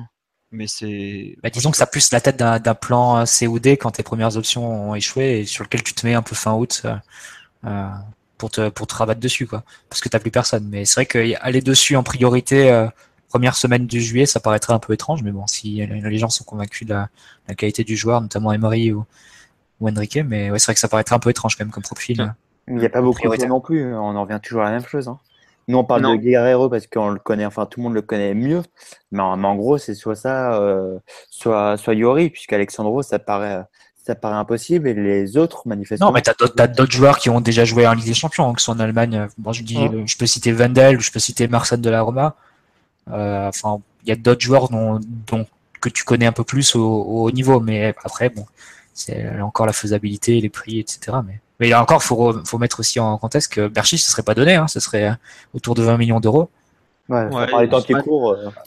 de Vasco, il parlait de 15, plus bonus. Donc bon, c'est pas, pas un énorme risque. Mais bon, tu, allez, s'il se plante, tu sais que tu vas en tirer 4 millions. Quoi. Moi, je me souviens quand même qu'il y a deux ans, quand on parlait du, du successeur de Lucas Digne, euh, enfin du latéral gauche qu'on recherchait, c'était vraiment des prix. On se disait 15 millions pour un arrière gauche quand même, ça commence à faire. D'ailleurs, on voulait pas les mettre pour, on voulait pas du tout les mettre pour Guerrero à l'époque. Et pour Kurzawa, on s'était dit, on s'était dit 25 millions, c'est quand même euh, hyper cher. Euh. On n'a pas très bien négocié sur ce coup-là et tout, donc euh, c'est, ce serait quand même un prix important quand même. 15 plus bonus, ce serait. 15 bah, plus bonus, ça te fait un prix, c'est, c'est du Lucadine quoi. C'est un prix d'un joueur qui a, des, un peu plus de, qui a un CV un peu plus reconnu que, que. Bon. J'avoue que être très dubitatif et de tous les noms cités au poste d'arrière gauche, c'est pas loin d'être celui qui m'attire le moins. Il y a eu une sorte de best-of de lui qui a été posté sur YouTube d'un match contre le Barça à Noeta. Et bah franchement, euh, je suis un peu catastrophé après avoir vu ça. Quoi. la dernière fois que j'avais vu un best-of censé vendre qui était aussi euh, qui m'avait autant été effrayé, c'était ce pour Guedes. Après, il faut pas trop scier non plus au, compil YouTube. Voilà, c'est un indicateur pour des joueurs que tu as déjà vu. Mais... Voilà, exactement. C'est, euh, ça donne une idée, mais faut pas, faut pas juger là-dessus. Mais j'avoue que j'ai fait oh, oh, là là là là là. J'ai vu des contrôles de balles un peu américains, du mec qui, qui percute euh, un peu en mode rugbyman ou pas loin. J'ai bon, pourquoi? Pourquoi pas C'est original, mais. Ah bah je il ressemble pas mal à Meunier, hein, franchement. Ah mais il y a un côté déménageur tout en puissance. Par contre, il a l'air d'avoir un coffre euh, incroyable. Hein. Et en fait, il y a des gens qui sont allés demander sur les forums de la Real Sociedad un peu ce qu'ils en pensaient et ils étaient un peu surpris que le PSG s'intéresse à un mec de cette envergure. Et genre, eux, 10-12 millions, ils te le mettent dans l'avion direct, quoi. C'est pour ça, là, tu t'entends parler de 15-20, d'un mec qui a des lacunes un peu au niveau technique, euh, au niveau défensif. C'est typiquement le genre truc éliminatoire au niveau Ligue des Champions, quoi. Tu sais pas défendre, t'es pas techniquement impeccable, euh, Ligue des Champions, euh, ça pardonne pas, hein, clairement. Donc bon. C'est. Je sais pas, j'avoue que c'est vraiment aujourd'hui, je suis d'accord avec Mathieu quand il dit que c'est un poste prioritaire parce que c'est un des plus faibles du 11 de départ. C'est quand même un mec qui doit remplacer Maxwell, qui est un modèle de fiabilité en, globalement, allez, pratiquement en toutes circonstances. Bon, je sais pas, ça fait quand même, c'est le poste où on a quand même deux paris. Il y en a un qui sort d'une saison où il a eu une pubalgie, et on prendrait ce mec-là qui a jamais joué la Ligue des Champions. Déjà que Kurzawa est un des moins expérimentés du 11 de départ à ce niveau-là. Bon, à voir. Euh, je, Bon, je vais pas juger tout de suite, mais j'avoue que pour moi, c'est le dossier qui pue dans ce mercato. Franchement, je le dis comme je le pense. Euh, on va passer au cas de Thiago Motta, qui est aujourd'hui euh, visiblement le PSG, le non pas le PSG, le Parisien annonce que ça s'est un peu réchauffé entre les deux. On m'a dit euh, dans la journée qu'il y avait eu quelques échanges entre Canovi et Enrique concernant ce dossier, puisque vous le savez aujourd'hui, Thiago Motta est libre, il n'est plus sous contrat avec le PSG donc il peut signer oui quand il veut. Il aurait une proposition de l'Espagnol Barcelone pour une durée de deux ans. Il a des offres de la MLS, parce que c'est ce que je l'ai écrit dimanche, ou samedi, je sais plus. Bref, il a quelques propositions, mais euh, bah on sait, on se doute bien que là, préférait jouer au PSG l'année prochaine. Qu'est-ce que vous en pensez du cas Mota et un peu de la gestion autour de, ce, joueur, aussi bien par, par le PSG euh, que côté agent, tout ça? Qui veut se lancer sur ce cas? Bah, allez Mathieu, on va te laisser défendre Mota. allez Mathieu. On attend tout ça. on sait que tu as préparé ton plaidoyer depuis 14 heures. c'est ça, ouais, en plus. Mais. Enrique, enculé Doucement, Marty. Oh. Enrique démission, vas-y, lâche-toi. Bah, je peux juste te dire que je souhaite de tout cœur que Enrique se prenne deux ans ferme lors de son procès cet automne et, et qu'il paye oh, déplorable du dossier Mota.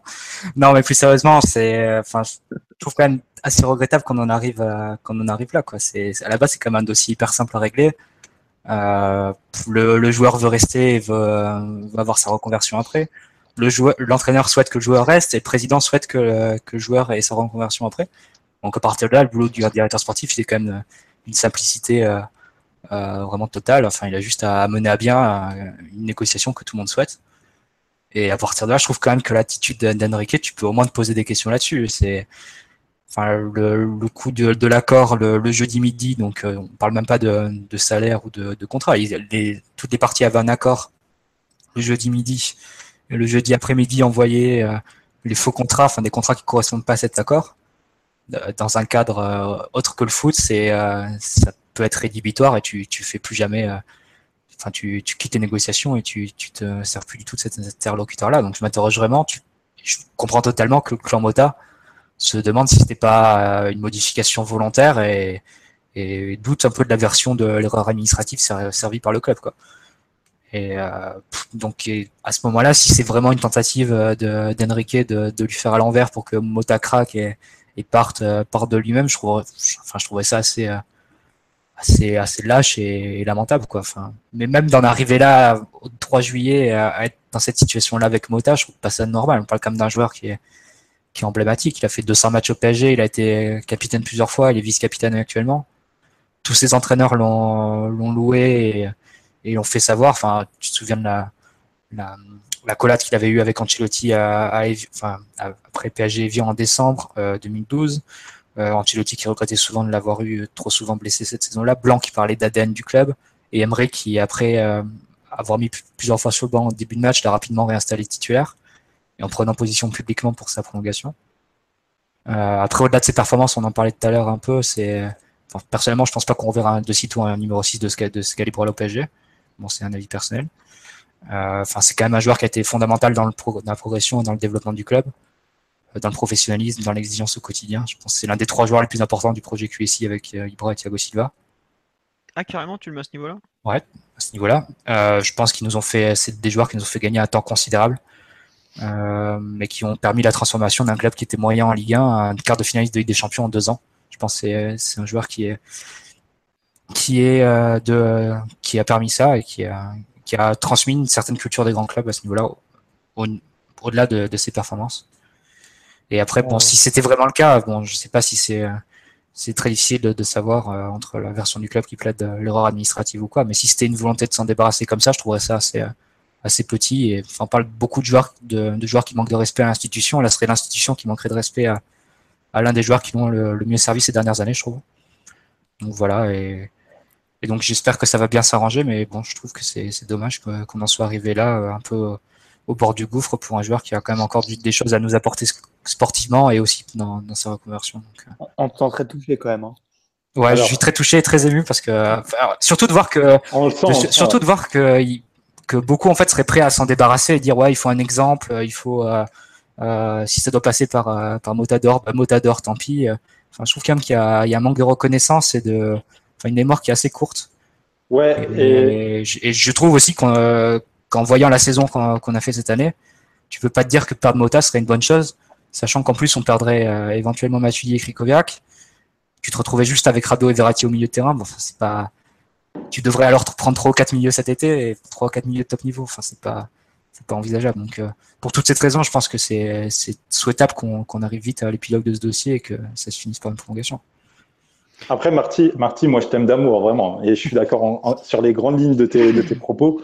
Et, euh, et, Thiago Motta, pareil, c'est un joueur extraordinaire. Mais, euh, mais quand tu parles de respect, euh, respect, c'est, voilà, n'oublie pas qu'il y a deux ans, Thiago Motta, il nous a chié un peu dans les bottes pour partir à l'Atlético Madrid aussi. Ouais, c'est et, en termes de et en termes de respect, je pense pas que lui aussi ait énormément respecté le PSG à, à, en quatre... à, ce, à ce moment-là. Donc, je vais te dire un truc, Amziane. je suis d'accord sur les grandes lignes, je t'écoute. En quatre contrats avec le PSG, ça ferait le quatrième. Euh, Mota, ça serait, euh, ça ferait le deuxième contrat où il, baisse, où il accepte une baisse de salaire. Ouais, enfin, il a combien, il, a il va où? Il va où aujourd'hui si le pari euh... Alors, je te fais la, je fais la même chose pour le, pour son premier contrat. Il arrive de l'Inter, une équipe qui a été championne d'Europe 18 mois avant. Ouais. Il est titulaire sur Ranieri et il baisse son salaire en arrivant au PSG. Combien de joueurs dans l'histoire du PSG ont baissé son salaire en arrivant au PSG Enfin, Mota, il est souvent blessé aussi. Il a vieilli entre temps, etc le PSG aujourd'hui, concrètement, il peut pas espérer euh, mieux. Je suis ah te dis pas ça, mais je te dis, je te trouve que le traitement du PSG d'Enrique à son égard, si, le, si le ouais, si des faux contrats est délibéré, je trouve pas ça normal. Non, c'est respectueux. Non, ça c'est vrai, c'est vrai que c'est petit, mais mais le terme respect, respect et les termes institution, ah, il y a deux ans, euh, limite, il refusait de faire la prépa aux États-Unis, Thiago Motta. Ouais, mais c'est même encore pire que ça. C'est qu'enfin pire que ça. C'est malheureusement c'est du business. C'est entre ce que dit Canovi est-ce que tout ce qu'il dit est vrai. C'est confirmé par le club, hein, l'envoi des fonds contrats, Alexis. Tout ce que le PSG fait filtrer, si, si le PSG, euh, c'est vraiment une erreur, l'histoire du contrat, franchement, c'est encore pire que s'ils l'ont fait, euh, que s'ils l'ont fait exprès. Malheureusement, c'est du business. Maintenant, je pense que pour un ensemble de, de, choses, on sait tous que, sauf catastrophe, ça va bien se finir parce que le, le PSG, on, on voit bien qu'ils sont incapables de remplacer Maxwell, qu'ils n'ont jamais remplacé Ibra tu doutes bien qu'ils vont pas se taper le fardeau Mota euh, maintenant, alors qu'on voit bien que absolument rien n'a été anticipé. Et de la même façon pour Mota, il sait très bien qu'il ne peut pas espérer mieux que le PSG encore, euh, encore plus à 35 ans. Donc je pense que ça va bien se finir. C'est dommage qu'il y ait eu ces 4-5 jours qu'on aurait pu s'éviter. Maintenant, je rejoins Amzienne euh, sur, sur l'histoire du, du, respect, etc. On sait tous que c'est juste une histoire d'argent, malheureusement, c'est comme ça. Même si tu as bien expliqué, Marty, qu'il a baissé son salaire, etc., ça reste une histoire de sous. Et, ça va bien se finir, voilà. Bah, le truc, c'est qu'ils avaient quand même trouvé un accord jeudi midi. Donc, euh, quelle que soit l'histoire de, sous de la reconversion derrière, il y avait un accord. Mais derrière, le club t'envoie pas les mauvais, t'envoie pas les bons contrats. il y a quelque chose de louche derrière, je trouve. Marty, s'il prolonge, s'il prolonge, il aura pas l'air froissé tant que ça par ces histoires de respect. Si vraiment euh, bah. sa dignité aurait été touchée, avait été touchée, pardon, je pense pas qu'il aurait prolongé au final. Là, comme le dit Alexis, il y a un accord qui va être trouvé.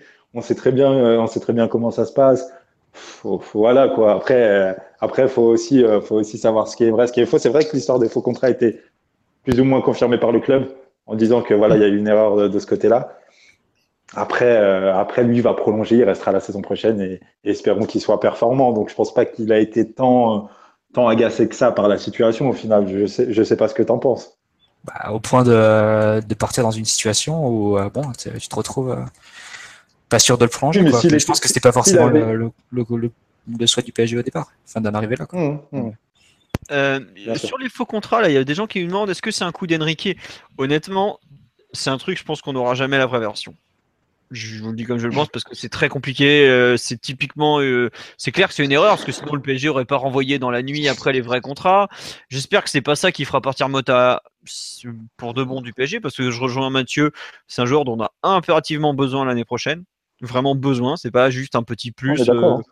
On nous dit, tu as besoin de 4 milieux, euh, donc euh, Mota, Verratti, Rabiot, Nkunku. Non, euh, allez oublier aux conneries là.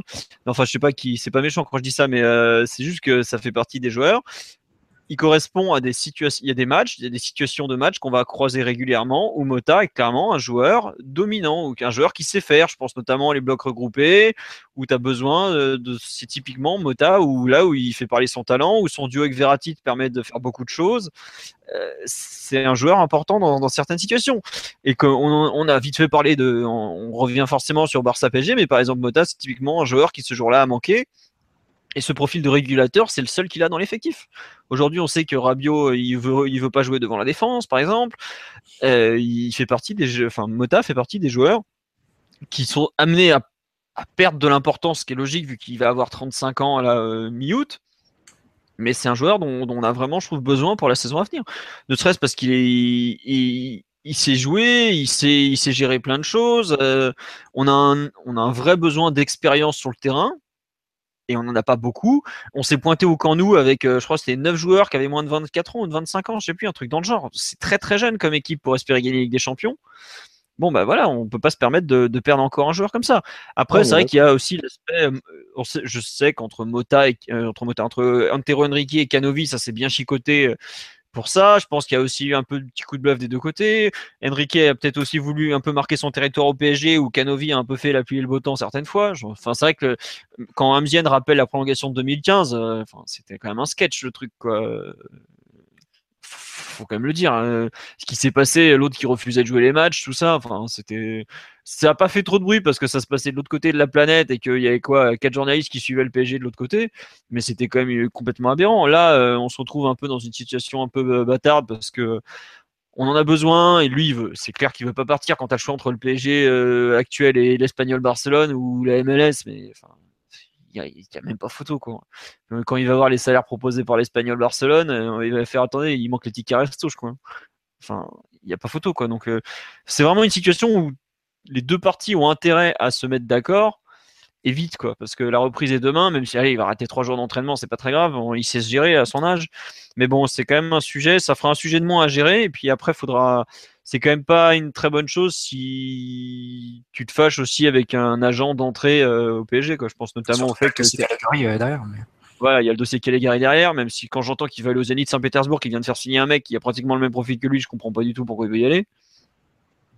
Non, mais c'est dommage là, alors que c'était quand même un dossier en une après-midi, tu règles ça quand même, Mota. C'est, c'est un truc qui était hyper facile et devoir gérer ça un peu en catastrophe euh, début juillet, alors que t'as 10 000 autres dossiers euh, très compliqués à gérer. Enfin, je trouve ça un peu, un peu dommage, quoi. Tu perds du temps sur des, sur des futilités. tu perds du temps, mais après, moi je rejoins totalement Alexis. Il y a eu des histoires où, où Amzian, je sais plus, qui disait qu'il y avait des histoires d'argent. Il y a clairement eu de ça. Moi, je sais qu'on me l'a dit que, clairement qu'il y avait une histoire d'argent, même si l'agent il te parle de respect, de tout ça, tout ce que tu veux. C'était déjà pareil il y a deux ans, il nous parlait de respect, de, de Ouais, pas le 12 juin, euh, quand il y a la réunion avec, euh, le même jour où il y a la réunion avec euh, Eddie Campli, déjà Canovi, il dit, bah, grosso modo, enfin, on a un accord, quoi. Oral. on a un accord oral, et au fond, le PSG aurait très bien pu, bah, le 2 juin, s'il y avait, s'il y avait un accord le 12, bah, tu règles ça le 15, enfin, tu mets ça sur le papier et tu, et tu finis pour devant le, le dossier. Enfin, je comprends pas pourquoi c'est. Et d'ailleurs, Canovi a dit derrière qu'ils ont, ils ont pas eu de nouvelles du club pendant deux semaines, et c'est pour ça qu'il a refait un coup de pression euh, la semaine début de semaine dernière, parce que bon, il arrivait au, au terme de ce contrat, il avait pas, il avait toujours pas eu euh, la Mais version après- écrite, donc c'est, c'est quand même très. euh, ouais, c'est son rôle de dire ce qu'il veut bien C'est dire. nébuleux quand même. Enfin, je trouve que c'est bizarre ce, ce qui s'est passé quand même. C'est- Après, je pense qu'il y a aussi le pauvre le, le fait qu'Enrique, il, il a tellement de trucs à gérer. Il a- enfin, c'est honnêtement le type, je sais pas quand il dort. hein. Je le dis comme je pense. Je sais pas quand est-ce qu'il dort. Ils doivent lui filer du- du- des cachetons à tout va, c'est pas possible autrement parce qu'il est partout le mec. Et après, c'est vrai que c'est un cas facile. Je pense qu'il a dû se dire bon bah on met un peu de côté en attendant pour régler les cas un peu plus importants. Je sais pas si tu te rappelles quand il est allé en Italie, il a, beaucoup parlé pour tout ce qui est départ. Euh, L'Inter pour Lucas, Krikoviak bah, au Milan et tout ça. Il y avait un peu du Donnarumma dans l'idée je pense que le dossier Mota est passé un peu au second plan parce qu'il s'est dit qu'il l'avait déjà réglé et puis bah là ça lui revient en pleine gueule. Mais après quand t'es euh, quand t'es un peu quand tu dois tout faire, c'est compliqué de, de devoir gérer aussi euh, tout tout tout tout quoi, tout simplement. Mais après bon euh, évidemment qu'il faut que ça se finisse avec un nouveau contrat au PSG parce que sinon lui euh, je sais pas comment on va faire pour le remplacer. On a déjà euh, Maxwell à remplacer, on a pas mal de mecs à aller chercher. Si en plus tu dois aller cher- si tu dois chercher deux numéros 6 à ce mercato, à savoir un pour remplacer Krikoviak, un pour remplacer Mota, eh ben t'es pas rendu quand même. hein. Même si tu peux partir sur le papier avec une paire Rabiot Verratti, je te rappelle qu'il y en a quand même toujours un des deux qui veut partir au Barça. hein. Donc c'est une situation où le PSG a tout intérêt à résoudre assez vite la chose. Euh, tiens, on nous demande ce que dit Maxwell. Bah, Maxwell, il est officiellement euh, libre de tout contrat et aujourd'hui, on ne sait pas trop quel poste il pourrait occuper dans, dans, le, dans le staff du PSG. Après, je pense qu'honnêtement, c'est pas la priorité du moment. Euh, Tu donc, penses qu'on en saura plus demain avec, avec la reprise et tout, etc. Je pense que je suis même pas sûr qu'Antero Henrique soit présent à la reprise demain. hein. D'accord. Non, mais je veux dire par rapport à Maxwell, son, son, nouveau, son nouveau rôle, s'il se rapproche du, du, du staff ou non, tu sais pas? Je sais pas du tout. Moi, aux dernières nouvelles que j'avais, c'est qu'il était pas, il y avait pas du tout de contact avec le staff entre euh, par rapport à Maxwell et que le rôle qui était censé lui lui être confié était pas du tout avancé. quoi. Après, ça peut changer. Hein. D'accord. Puis tu sais, euh, actuellement, le PSG c'est un peu compliqué parce que comme j'ai expliqué en début d'émission, Antero Henrique a tout verrouillé en termes de com parce qu'il en est marre qu'il y ait des fuites dans tous les sens.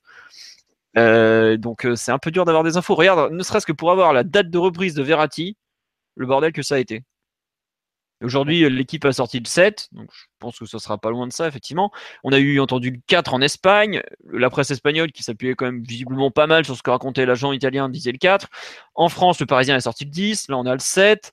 Euh, il est rentré finalement aujourd'hui de Pescara. Enfin, aujourd'hui, personne n'est capable de dire de façon formelle qu'on va reprendre Verratti.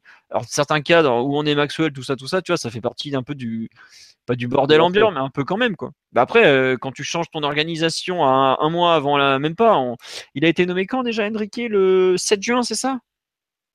Un Ou truc 9 comme juin? ça, ouais. un truc comme ça. Ouais. Tu, tu construis un organigramme au moment où tu devrais déjà être en train de boucler les transferts. Bah donc, euh, même si le mec il bosse comme une brute, je crois qu'on a on n'a jamais eu un directeur sportif, à part peut-être euh, Leonardo au début, qui a bossé autant que lui. hein. C'est inhumain ce qui s'inflige. Euh, J'en vois qui font les malins, genre Oh, il fait que faire des miles en avion et il n'y a rien qui signe. Euh, il, fait, il a ben un taf monumental, le type. Euh, On se rend pas compte, mais même son, ad- son adjoint, là, le Afonso, qui, est- qui est arrivé de fin fond de la Turquie, les deux ils bossent comme des brutes, honnêtement. Mais après, Ouais. tu fais pas des transferts comme ça en deux temps trois mouvements, quoi, tout simplement. D'accord. Il, Ouais. il a surtout un incroyable héritage euh, laissé par euh, les tanks verts qui ont fait un travail de fou. hein. Non, mais par exemple, il y a un truc qui montre bien ce qu'ils ont laissé, c'est qu'au poste d'arrière gauche, on n'a aucun dossier avancé. bah oui, je sais bien. C'est bien ce que je sais. Non, mais Ils ont rien foutu. on le sait depuis un an que Maxwell, c'est la dernière année, il a, il a reprolongé, il avait déjà la fumée qui sortait des crampons. On sait qu'il était cramé, quoi. Enfin, Non, on l'a mais- on l'a adoré, mais c'était fini, quoi. La gestion les tanks verts, je le répète, elle a été euh, les temps encore plus parce que c'était pendant, il était là depuis des années, mais la dernière année, euh, les verts, c'est c'est un scandale absolu. Hein. Ah bah oui, ça, enfin, globalement, leur règne est un scandale absolu. Ah, quand même, Alexis, tu oublies l'histoire du club filial sur lequel Patrick Kluivert s'est beaucoup impliqué. Franchement, c'est pas celui des deux que je, je taillerais le plus. Parce qu'il a vraiment bossé au départ, mais euh, il s'est perdu dans son rôle, il a complètement explosé en vol, le pauvre. Ah bah, Ah, tiens, on, on- on l'a vu rapidement s'exploser en vol, oui. Non, Mercato, euh, bon, il s'est fait, il s'est fait quoi, c'est tout. il a rien vu venir avec le- l'Elia 30 patates. Parce que tu vois, il aurait au moins pu partir avec son beau transfert de rassure. Bah non, il a fallu qu'il qu'il aille acheter euh, Guedes 30 millions, tu vois. Ouais. Alors qu'on n'avait pas de latéral gauche. Enfin, bref, On nous dit, parlez-nous du bashing qu'on va se prendre quand tout le monde va dire qu'on n'a pas acheté en Ligue 1, vu que le- mais on en a rien à foutre du bashing des médias. Ils peuvent bien dire ce qu'ils veulent, euh, pff, on s'en fout quoi. On nous parle du procès d'Antero Henrique. Alors faut savoir que le procès d'Antero Henrique, là, le procès Phoenix, ça fait 18 mois que ça dure. Alors je pense que ça peut durer encore un moment. Donc euh, faut pas trop non plus se prendre la tête. Et ah oui, il y a les rumeurs sur euh, retour de Douchez en troisième gardien. Alors ça, c'est un truc qui est ressorti aujourd'hui. Il y a la Voix du Nord qui a sorti ça parce que Douchez n'était pas présenté au, au stage. De, de Lens. J'ai demandé au correspondant de l'équipe dans le Nord, donc qui suit le RC Lens, Joël Domenighetti, qui, qui vient de très bien renseigner sur le club, qui a dit pour l'instant, le problème, c'est pas lié au PSG, c'est une brouille entre l'entraîneur de Lens, Alain Casanova, et Douchez, parce que le parce que Casanova veut mettre en concurrence Douchez avec un deuxième gardien qui s'appelle, euh, je crois c'est Tanchou, ou un truc dans le genre, qui est plutôt bon. Ouais, un truc comme ça. Et donc, pour l'instant, c'est ça le souci. C'est pas une question du PSG. Le PSG a déjà démenti le retour d'un troisième gardien. D'où euh, les doutes aujourd'hui, comme quoi le retour de Douchez, moi j'avoue, j'ai un peu du mal à y croire. On a déjà assez de gardiens sous contrat comme ça. Quoi. Ouais, d'accord, d'accord, ouais, c'est vrai. Visiblement, on a aussi euh, Siwa qui devait signer pro chez nous, le, le gardien des 98. Descamps qui était censé partir en prêt, on m'avait parlé d'un club de Ligue 2, j'ai jamais eu le club, euh, et pour l'instant il est toujours à Paris. Il va reprendre demain avec les autres. Je lui ai posté tout à l'heure sur Twitter une petite photo de lui. D'ailleurs, tu peux acheter les photos de l'AFP avec ton salaire quand même un peu respecter les journalistes, les photographes, pardon. Euh, donc voilà, aujourd'hui, euh, le coup de douchesse, j'y crois pas beaucoup. Donc euh, voilà, un petit mot sur rumeur Rames. Bah, Rames, c'est un nom qui revient régulièrement. On sait que son agent tente de le sortir du Real parce qu'il n'a pas d'avenir à Madrid. Il y avait plus ou moins un accord tacite avec Zidane, comme quoi bah, il, finissait la saison en se taisant et puis bah, le Real faciliterait son départ cet été. Il y a United qui a été très très intéressé à une époque. Aujourd'hui, ça s'est un peu calmé. Euh, comment il s'appelle? Georges Mendes n'a plus beaucoup de joueurs au PSG, donc ça l'intéresse beaucoup de placer des types à Paris, puisque faut savoir que Di Maria, c'est plus lui son agent, c'est euh, Pablo euh, Assag de mémoire, c'est ouais, c'est ça, Assag ou Abag, non Assag. Donc voilà, aujourd'hui, c'est fait partie des noms qui reviennent souvent du côté du PSG. Rames, mais après, est-ce qu'il y a eu une offre du PSG qui a été faite? Je suis pas sûr. Ça fait partie des dossiers, je pense, qu'ils vont animer l'été encore un certain temps. Puis aujourd'hui, Rames n'a pas non plus un club prêt à le signer, donc ça fait peut-être partie des, des pistes qui se débloqueront un peu plus tard. Euh, Sanchez, bah, à Sanchez, il y a hum, tout le monde sait qu'il veut rejoindre Manchester City. Le Bayern a lâché l'affaire quand ils ont vu les demandes du joueur. Tout à l'heure, il y a un journaliste chilien qui a annoncé qu'il ne bougera pas d'Arsenal. Et je pense honnêtement que c'est la grosse tendance du moment, c'est-à-dire le fait que Arsenal va tenter le coup de le garder coûte que coûte, quitte à ce qu'il se barre euh, dans un an. Et voilà. Mais euh, le PSG a plus ou moins lâché l'affaire sur Sanchez. Voilà. Je ne sais pas, Mien, si tu as d'autres échos, toi, étant donné que tu as un peu du milieu. Non, non, sur, sur Alexis Sanchez Ouais. Non, non, du tout, du tout, du tout. Voilà. Voilà où on en est. Donc pour, l'instant, c'est un peu ça. On nous parle du dossier Mbappé. Euh, alors, c'est compliqué le dossier Mbappé. Pour l'instant, ce que je disais en début d'émission, c'est que Mbappé, personne ne sait vraiment ce qu'il veut faire. Le prince euh, de Monaco a balancé qu'il voulait rester à Monaco. Deux échos disent qu'il pourrait être tenté par un départ dès cet été. Euh, au Real Madrid, tu as Florentino Pérez qui a quand même mis un gros, gros stop dans la presse je sais pas si vous vous rappelez, le, ouais, pour l'instant, où est-ce qu'on le met, quoi, en gros? Euh, donc aujourd'hui, le dossier Mbappé, c'est un peu, euh, c'est un peu le grand flou. On nous demande un mot sur les départs, bah ouais, comme ça, on va finir un peu la partie mercato sur cette partie. Alors les départs, bah, Sirigu a signé au Torino, Krikoviak est toujours cité comme une piste à l'Inter et au Milan AC, mais aucun des deux ne, bouge pour l'instant. C'est le plan B du Milan derrière Bilia. Le, Milan a fait une offre de 12 à 13 millions pour Bilia de la Lazio, qui en réclame à peu près le double. Donc ça te donne à peu près une idée de ce qu'il pourrait proposer pour Krikoviak éventuellement comme plan B. Donc c'est pas forcément euh, très satisfaisant pour le club finalement. Euh, je sais que lors du déplacement d'Antero Henrique en Italie, il faisait partie des dossiers prioritaires. Ah oui, on me reparle de Neymar de 122 millions. Ça vient de Don Ballon, c'est de la grosse merde, oublié. Allez, à jeter. Voilà. C'est comme ça, on ne peut pas faire plus clair. Oubliez pour cet été Neymar, oubliez. Euh, Gustavo Ebling, c'est une, euh, c'était pas loin de la légende urbaine le type. Euh, peut-être qu'il reprendra avec la réserve. Demain, il est même pas attendu au camp des loges, il est pas convié. C'est un type. Je vous signale que Gustavo Ebling, c'est un type dont la fiche et le nom n'existent pas sur le site officiel du PSG. Il n'existe pas dans les effectifs. Il n'y a aucune brève qui a annoncé son arrivée. C'est, c'est un fantôme le type au PSG. Un mot sur les maillots, bah, on en a déjà deux, on en aura un troisième en septembre, voilà, suivant. Euh, je reviens sur les départs. Donc, Krikoviak a pas trop de pistes. Ressé a zéro piste. L'Angleterre, j'avais fait une brève, comme quoi il avait une offre, il veut pas y aller.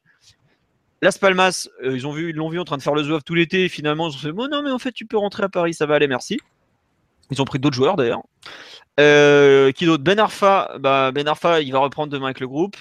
Euh, président de Nantes, qui est quand même plutôt bien renseigné, avait dit euh, qu'il allait signer en Turquie. Je pense que ça fait partie des pistes, même si Besiktas, Galatasaray a fait signer Belanda, qui est un joueur assez, similaire dans le profil, donc je pense qu'ils prendront pas les deux. Il reste donc Besiktas et Fenerbahce. À voir, mais il y a de moins en moins de pistes malgré tout.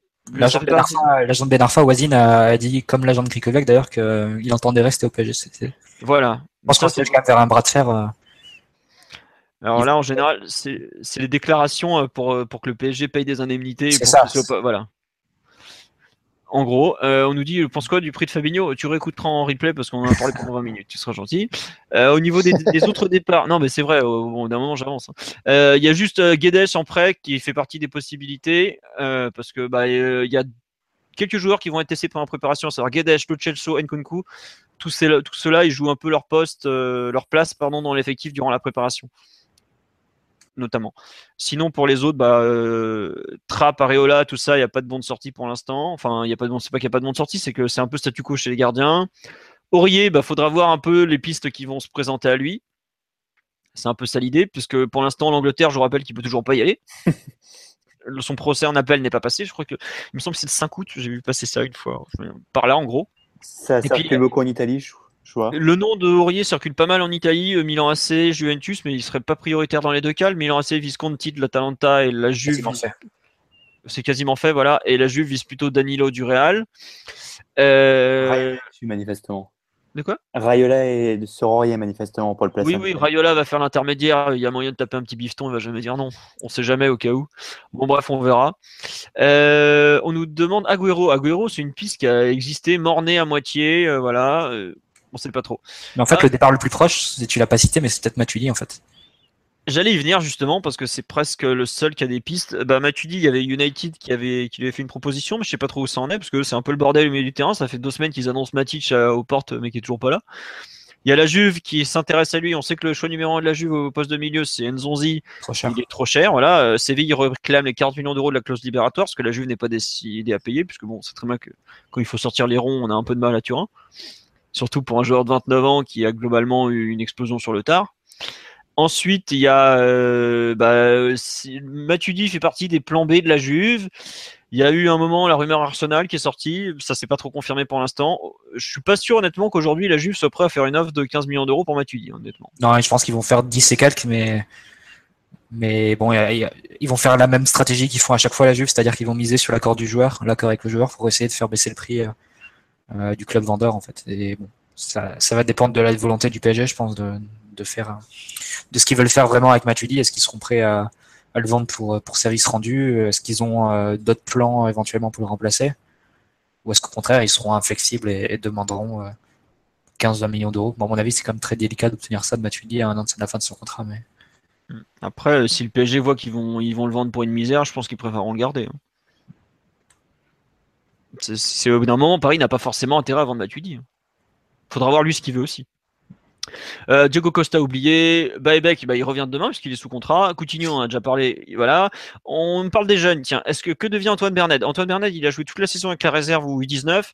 Il a été pas mal blessé, donc ça a un peu freiné sa progression. Normalement, demain, il est avec les pros. Euh, Di Maria départ à Milan. Euh, Di Maria, c'est un peu la grosse rumeur du moment à l'Inter parce qu'en fait l'Inter a vendu pour 30 millions d'euros, plus ou moins. Ils ont bazardé du jeune à tout va. Ils sont plus ou moins dans les clous au niveau du fair play financier. Donc la rumeur Di Maria revient très fort en Italie. Pour l'instant, euh, on va dire que les, joueurs, enfin les, les rumeurs sont pas forcément ultra qualitatives. Quand je vois qui en parle, savoir Premium Sport, Corriere, euh, Gazzetta vite fait aujourd'hui qui nous a sorti un de ces fameux articles où ils mettent 10 joueurs au milieu d'une rumeur. On, va, on va attendre un peu. Puis globalement, Di Maria, euh, il avait déclaré, euh, enfin, il, il était censé vouloir rester. Sa femme est enceinte, année de Coupe du Monde. Pas trop de genre à bouger maintenant. On verra bien ce que ça va donner, mais voilà. Joe Mario, pour l'instant, où c'est un des noms comme ça qui sortent, c'est- c'était la Gazzetta, je crois qu'elle est sortie ça aujourd'hui, ou Corriere, j'ai pas, pas eu le temps de tout finir de lire. Corriere. Corriere, bon voilà. Corriere euh, aime beaucoup, aime beaucoup donner des noms. Bah non, deux fois il y a des bons trucs, mais Corriere donne beaucoup, beaucoup, beaucoup de noms différents. C'est un peu la méthode, comme ça au bout d'un moment t'ajustes. Exactement, ils balancent 100 noms d'une même équipe et comme ça ils se disent, bah, il y a bien un joueur qui va finir euh, dans le lot. Voilà, bon, des fois ça tombe pas juste quand même, mais c'est pas grave. Euh, Caligari sur le départ, oui, on l'a vite fait évoquer en même temps que Mota. Bah, pour l'instant, le PG lui a rien proposé de plus. Euh, Il y a quand même le père du joueur qui a déclaré qu'Enrique ne comptait pas sur lui. Donc ça, ça m'a un peu surpris parce que je sais que Emery euh, aime beaucoup de joueurs, mais a, a du mal à lui trouver du, du temps de jeu.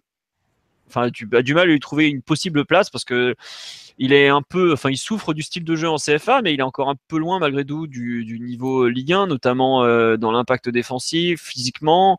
C'est un joueur qui est un peu entre deux eaux, qui est dur à caler aujourd'hui. Lui proposer quelque chose, c'est assez compliqué. Donc à voir. Danilo, ça sera seulement en cas de départ de d'Aurier, donc pareil, c'est à voir. Tout ça, ça fait partie des dossiers un peu euh, pas forcément prioritaires, même. J'aime pas dire, mais si j'aime pas trop dire ça, parce que le mercato, des fois, c'est les opportunités. Donc bon, on, voilà. Le mercato, il est folle. Ok. Euh, bon, on va passer juste pour finir, parce qu'on est déjà à 1h23 d'émission et je pense qu'on a déjà beaucoup parlé transfert. hein. Euh, sur les jeunes qui ont signé aujourd'hui, il y a deux signatures qui ont été annoncées, bon presque quatre. Il y a la première, c'est Colin Dagba, l'arrière droit de, de, de U19 et de la réserve, qui, bah, en gros, Georgian va être prêté. C'est ce que l'étang lui a promis avant de le faire signer sa, prolongation de contrat, parce qu'il quand même, il a quand même fait signer une prolongation en promettant un truc et en se barrant le lendemain. Ça c'est extraordinaire quand même. Bon, bon c'est pas très grave, il fallait qu'il le prête. Donc euh, voilà, en gros, il va occuper le poste euh, d'arrière droit en équipe réserve pour l'instant il y a assez peu de chances qu'on le voit aux États-Unis ou dans la préparation. C'est un joueur qui a 18 ans, qui est pas forcément en avance physiquement. Donc euh, voilà, il a fait il a été beaucoup blessé l'an dernier, donc c'est pour ça que vous l'avez peu vu. C'est pas pas pour du court terme globalement, c'est pour du moyen voire long terme. Le PSG lui a offert un contrat de 3 ans comme ça il est sécurisé, on avait un manque à ce poste-là. Bon bah voilà, c'est fait comme ça. Le deuxième cas signé, c'est le très demandé, très coté Timothy Weah, qui est attaquant, ailier, avançante, qui est un joueur qui dont le poste reste encore à être euh, trouvé puisque euh, il a joué un peu partout. On ne sait pas encore ce qu'il va donner, euh, enfin ce qui sera son poste définitif. Mais je pense qu'à terme, ce sera un avant-centre. Comme je l'ai mis sur Twitter, c'est pas du tout un joueur qui est là parce que c'est le fils de, de, de Mr. George. C'est un joueur qui a de vraies grosses qualités, qui est international américain, qui fait des vraies différences, qui a, qui a des vraiment euh, un attaquant très moderne, très travailleur, excellente mentalité. Tous ses formateurs diront que du bien de lui d'ailleurs. Euh, un peu, bah, il- ce qu'il disait, c'est un peu mentalité américaine, très concentré, envie de réussir, euh, vraiment euh, un joueur à suivre. Euh, cette année, il va jouer en U19. Je serais pas surpris qu'il finisse assez vite en CFA. Une grosse qualité de vitesse, euh, attaquant moderne, assez complet globalement. Donc à voir le développement qu'il va avoir. Là, on l'a sécurisé pour trois ans, parce que c'est premier contrat pro, c'est forcément trois ans maximum. Le PSG aimerait bien d'ailleurs que les contrats soient un peu plus longs pour pouvoir proposer des plans dans la durée.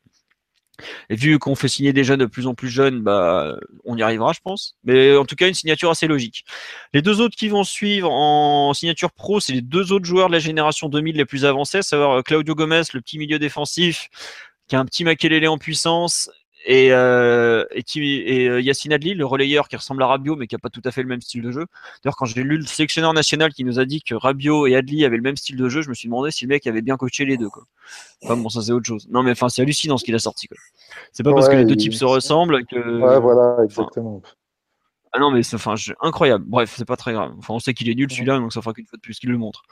Euh, globalement, euh, deux signatures, pareil, c'est les générations 2000 très convoitées, donc ils les font signer pour verrouiller les contrats. Vous les verrez- Peut-être qu'on en verra, je pense, un des deux dans peut-être euh, dans la préparation sur les premiers jours, peut-être pas aux États-Unis, mais peut-être demain euh, convoqué pour le groupe. Faudra voir au niveau des besoins au milieu combien de joueurs seront là. Il y aura peut-être des, joueurs qui vont monter comme ça. Sinon, je pense que dans la préparation, bah, il y a euh, Loïc Tanzit Goal.com qui a annoncé que Berned, Diaby et Mbesso, le 2001, enfin le défenseur central né en 2001, qui est déjà bien balèze physiquement, seront là. Ça paraît logique vu les postes à combler. Euh, faudra voir s'ils font pas monter un arrière gauche vu qu'on n'a plus Maxwell. À voir comment ça va se passer. Mais en tout cas, ce sont des signatures logiques. Il y a euh, Boubakari Soumaré qui va peut-être signer. Moi, les derniers échos que j'avais eu, c'était plutôt euh, ciao ciao, merci, au revoir. Le Parisien dit que c'est pas fait encore. Bon, on va, on va, on va y verra. Euh, bon, on a perdu évidemment Zagadou, à mon grand regret. Tu me manqueras, Dan. Je, je croyais en toi, moi. Euh, Dembélé aussi qui est parti. Et un des derniers cas qui reste à régler, parmi les 99, les cas les plus pressants, c'est celui de Moussa Diaby. Je sais même pas vous dire le poste tellement il peut jouer partout et qu'il est génial. Donc, il faudra voir ce que, ce que ça va donner dans les prochains jours. Moi, ça fait partie des signatures que j'attends beaucoup parce que c'est un joueur qui est très convoité.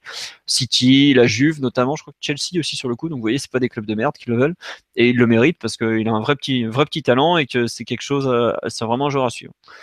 On me demande si on va avoir des très bons jeunes, mais on n'a que ça des très bons jeunes. On est champion de France U17, U19 tout, très régulièrement. Donc euh, voilà, maintenant il faudra voir ce que ça va donner dans la durée. Et je pense pas qu'on en fasse signer beaucoup plus sur les générations 98 euh, et autres. Voilà. Philou, un mot sur euh, le départ euh, du grand Nicolas Deon? Oh La meilleure nouvelle du mercato. Allez hop, ça dégage. non, non, euh, attention. Sûr, ça? Je suis pas sûr du tout encore. D'accord. Des derniers échos qui, qui étaient sortis, que j'ai eu, c'était attention, euh, il s'accroche. Mais alors, s'il pouvait partir, oh là là. Il y a une possibilité qu'il soit là à la reprise demain, Deon? Euh, je- Donc il tu, vas Deon, a- tu vas avoir Deon et Ravi Garcia qui vont se pointer en même temps. euh. il y a du sta- il y a, ça va bouger dans le staff, mais est-ce que euh, demain on aura d'entrée euh, Ravi Garcia et Deon Ça fait partie des, des bon Des surprises. des surprises. Honnêtement, moi c'est peut-être ce que j'attends le plus demain, c'est ça et la liste des jeunes qui sera présent. Voilà. On me demande que devient Erwin Anganda? Bah, J'ai mis une petite news ce week-end. Le, le Nîmes Olympique, euh, il a été proposé au Nîmes Olympique en Ligue 2 parce que ça se passe très mal aux Pays-Bas. Euh, il avait mal commencé. Après, il y a eu euh, le coup de quand il a pris une gourde qu'il a arrosé sur son entraîneur pendant un match. Donc ça, c'est pas trop passé. Il a, été euh, trois semaines privé de tout match et il a fini en réserve. Voilà, ça fait partie des joueurs qui se sont un peu perdus. On nous demande des nouvelles de Romain Abran. Il va reprendre avec la réserve, lui, forcément. Et Baebek, je sais pas ce qu'il lancera demain. Par exemple, j'ai vu passer son nom tout à l'heure. Est-ce que Iconé va rester à Montpellier? Ça fait partie des joueurs qui sont un peu, dont l'avenir est un peu douteux au PSG. Je sais plus où je l'avais écrit, je crois- je sais plus si c'était sur le site ou sur Twitter. C'est-à-dire que je pense qu'il y en aura qu'un des deux qui partira en prêt entre Iconé et Guedes. Et je suis pas sûr que ce soit forcément Iconé qui parte en prêt. Donc euh, à voir. Même si c'est lui qui a son avenir entre ses mains, parce que le PSG s'était mis d'accord avec Montpellier, donc euh, voilà. Bon, euh, vous avez, je pense qu'on a fait le tour là, une heure et demie. Vous avez d'autres questions sur les jeunes ou pas Ou c'est bon, on a tout dit? Ah C'est si, bon, c'est bon. un dernier mot. euh, François Rodriguez va rester à la tête de la réserve. En fait, nos trois entraîneurs, alors que c'était très douteux euh, en termes de continuité dans l'organigramme du centre de formation, vont rester. François Rodriguez continue de coacher la réserve, puisque bah, on lui a fait comprendre qu'il avait encore un an de contrat, qu'il n'était était pas question de, de comment dire, de partir. Euh, Hervé Guégan garde les U19 et Laurent Huard garde les U17. Voilà, donc euh, il y aura pas tant de changements que ça au centre de formation, c'est plus du côté des, des comment, des, des joueurs, il y a eu beaucoup de changements. Ah non, on nous demande un avis sur le départ de Sabali. Abzienne, je te laisse finir parce que moi j'ai le cœur déchiré. Euh, bon vent à lui, très bon joueur. Moi, je suis persuadé qu'il est pas si loin que ça de l'équipe de France. Euh, après, pour le prix, je sais qu'on a un désaccord à ce niveau-là, Philo. Toi, tu penses que c'est dérisoire, 4 millions pour lui? Ah ouais. Moi, je pense que voilà, pour un joueur dont le PSG ne, ne voulait plus forcément et qui n'a jamais causé de problème, euh, voilà, ça serait été 4 ou à la limite 7-8 millions. Voilà, bon. Bah, en tout cas, euh, en tout cas, content qu'il trouve un club et qu'il se, qu'il s'installe enfin. Et, euh, et, et ce n'est qu'un au revoir. On sait jamais. Ouais. En tout cas, on lui souhaite vraiment tout nouveau de réussite parce que c'est franchement un joueur qui le mérite, qui a toujours été clean avec le club. Et un mec vraiment bien. Des U13, moi j'ai vu débuter, à l'époque c'était moins de 14 ans fédéraux jusque-là, franchement je lui souhaite que du bonheur. Autant il y en a certains, j'en ai rien à foutre, il peut faire n'importe quoi, ça me, ça me fera rien du tout. Autant lui, je lui souhaite vraiment euh, plein de réussite et qui montre que la formation parisienne est de bonne qualité. Sur ce, on va vous souhaiter une bonne soirée à tous. Euh, Hudson Et- bah, normalement il sera demain à la reprise. On va dire. Il est venu- il- Et on félicite, on félicite Draxler quand même et Trapp. Ah oui, oui, on a zappé la partie Coupe des Confédérations, mais effectivement, euh, ouais, c'est toujours bien. C'est toujours bien de voir nos internationaux euh, gagner, euh, gagner des trophées, des trophées mondiaux. C'est toujours euh, gratifiant Et pour. Draxler, a- et Draxler a vraiment fait une très belle com- compétition. Tout à fait, tout à fait. Ouais. Bah euh, meilleur joueur du tournoi, même si bon, on sait pas trop comment il a été élu. Parce que je- Non, mais après, voilà, je pense que tu peux, tu peux dire que d'autres méritaient plus. Je pense à Goretzka notamment, mais euh, pour le coup, il a vraiment assuré. euh, C'était un, c'était un, un test pour lui. Euh, Joachim Löw le, le voulait le voir dans un, dans un autre rôle et de leader et de, ouais, de, avec un nouveau statut et il a vraiment assumé et il a vraiment fait de très belles choses. Et bravo à Pépé aussi pour, pour sa troisième place et à bientôt. voilà, à Et à bientôt. Aussi, à Guerrero aussi. Et, et À Guerrero après, aussi. Puis s'il veut prendre Cristiano, on trouvera de la place. Allez, c'est parti. Ouais. Allez, bon, sur ce, bonne soirée à tous. Un immense merci pour euh, vos réactions sur le live, votre fidélité. Vous avez été jusqu'à 650 en direct, donc euh, ce- bah, ça doit être le record de l'émission d'ailleurs. On espère que ça vous a plu. Désolé, on a un peu dérivé, on n'a pas trop parlé de Drax sur la Coupe des Confédérations comme c'était prévu, mais comme d'habitude, c'était le bordel, c'était très bien. En tout cas, bonne soirée à tous. Ne déprimez pas trop à cause du mercato, ce n'est que des transferts et beaucoup de rumeurs, surtout, on vous rappelle. Surtout beaucoup, beaucoup, de beaucoup de rumeurs. Patience, patience. Voilà, soyez patients, ne vous jetez pas sur tout, c'est pas la peine. Et puis bah, bon courage pour la suite. Voilà, on vous tiendra au courant pour un prochain podcast. Si ça bouge, on en fera peut-être un la semaine prochaine. Si ça bouge pas, comme d'habitude, on va pas parler dans le vent. Et puis on a déjà beaucoup causé ce soir. Sur ce, bonne soirée, au revoir et encore merci. Ciao. Ciao. Ciao, bonne soirée.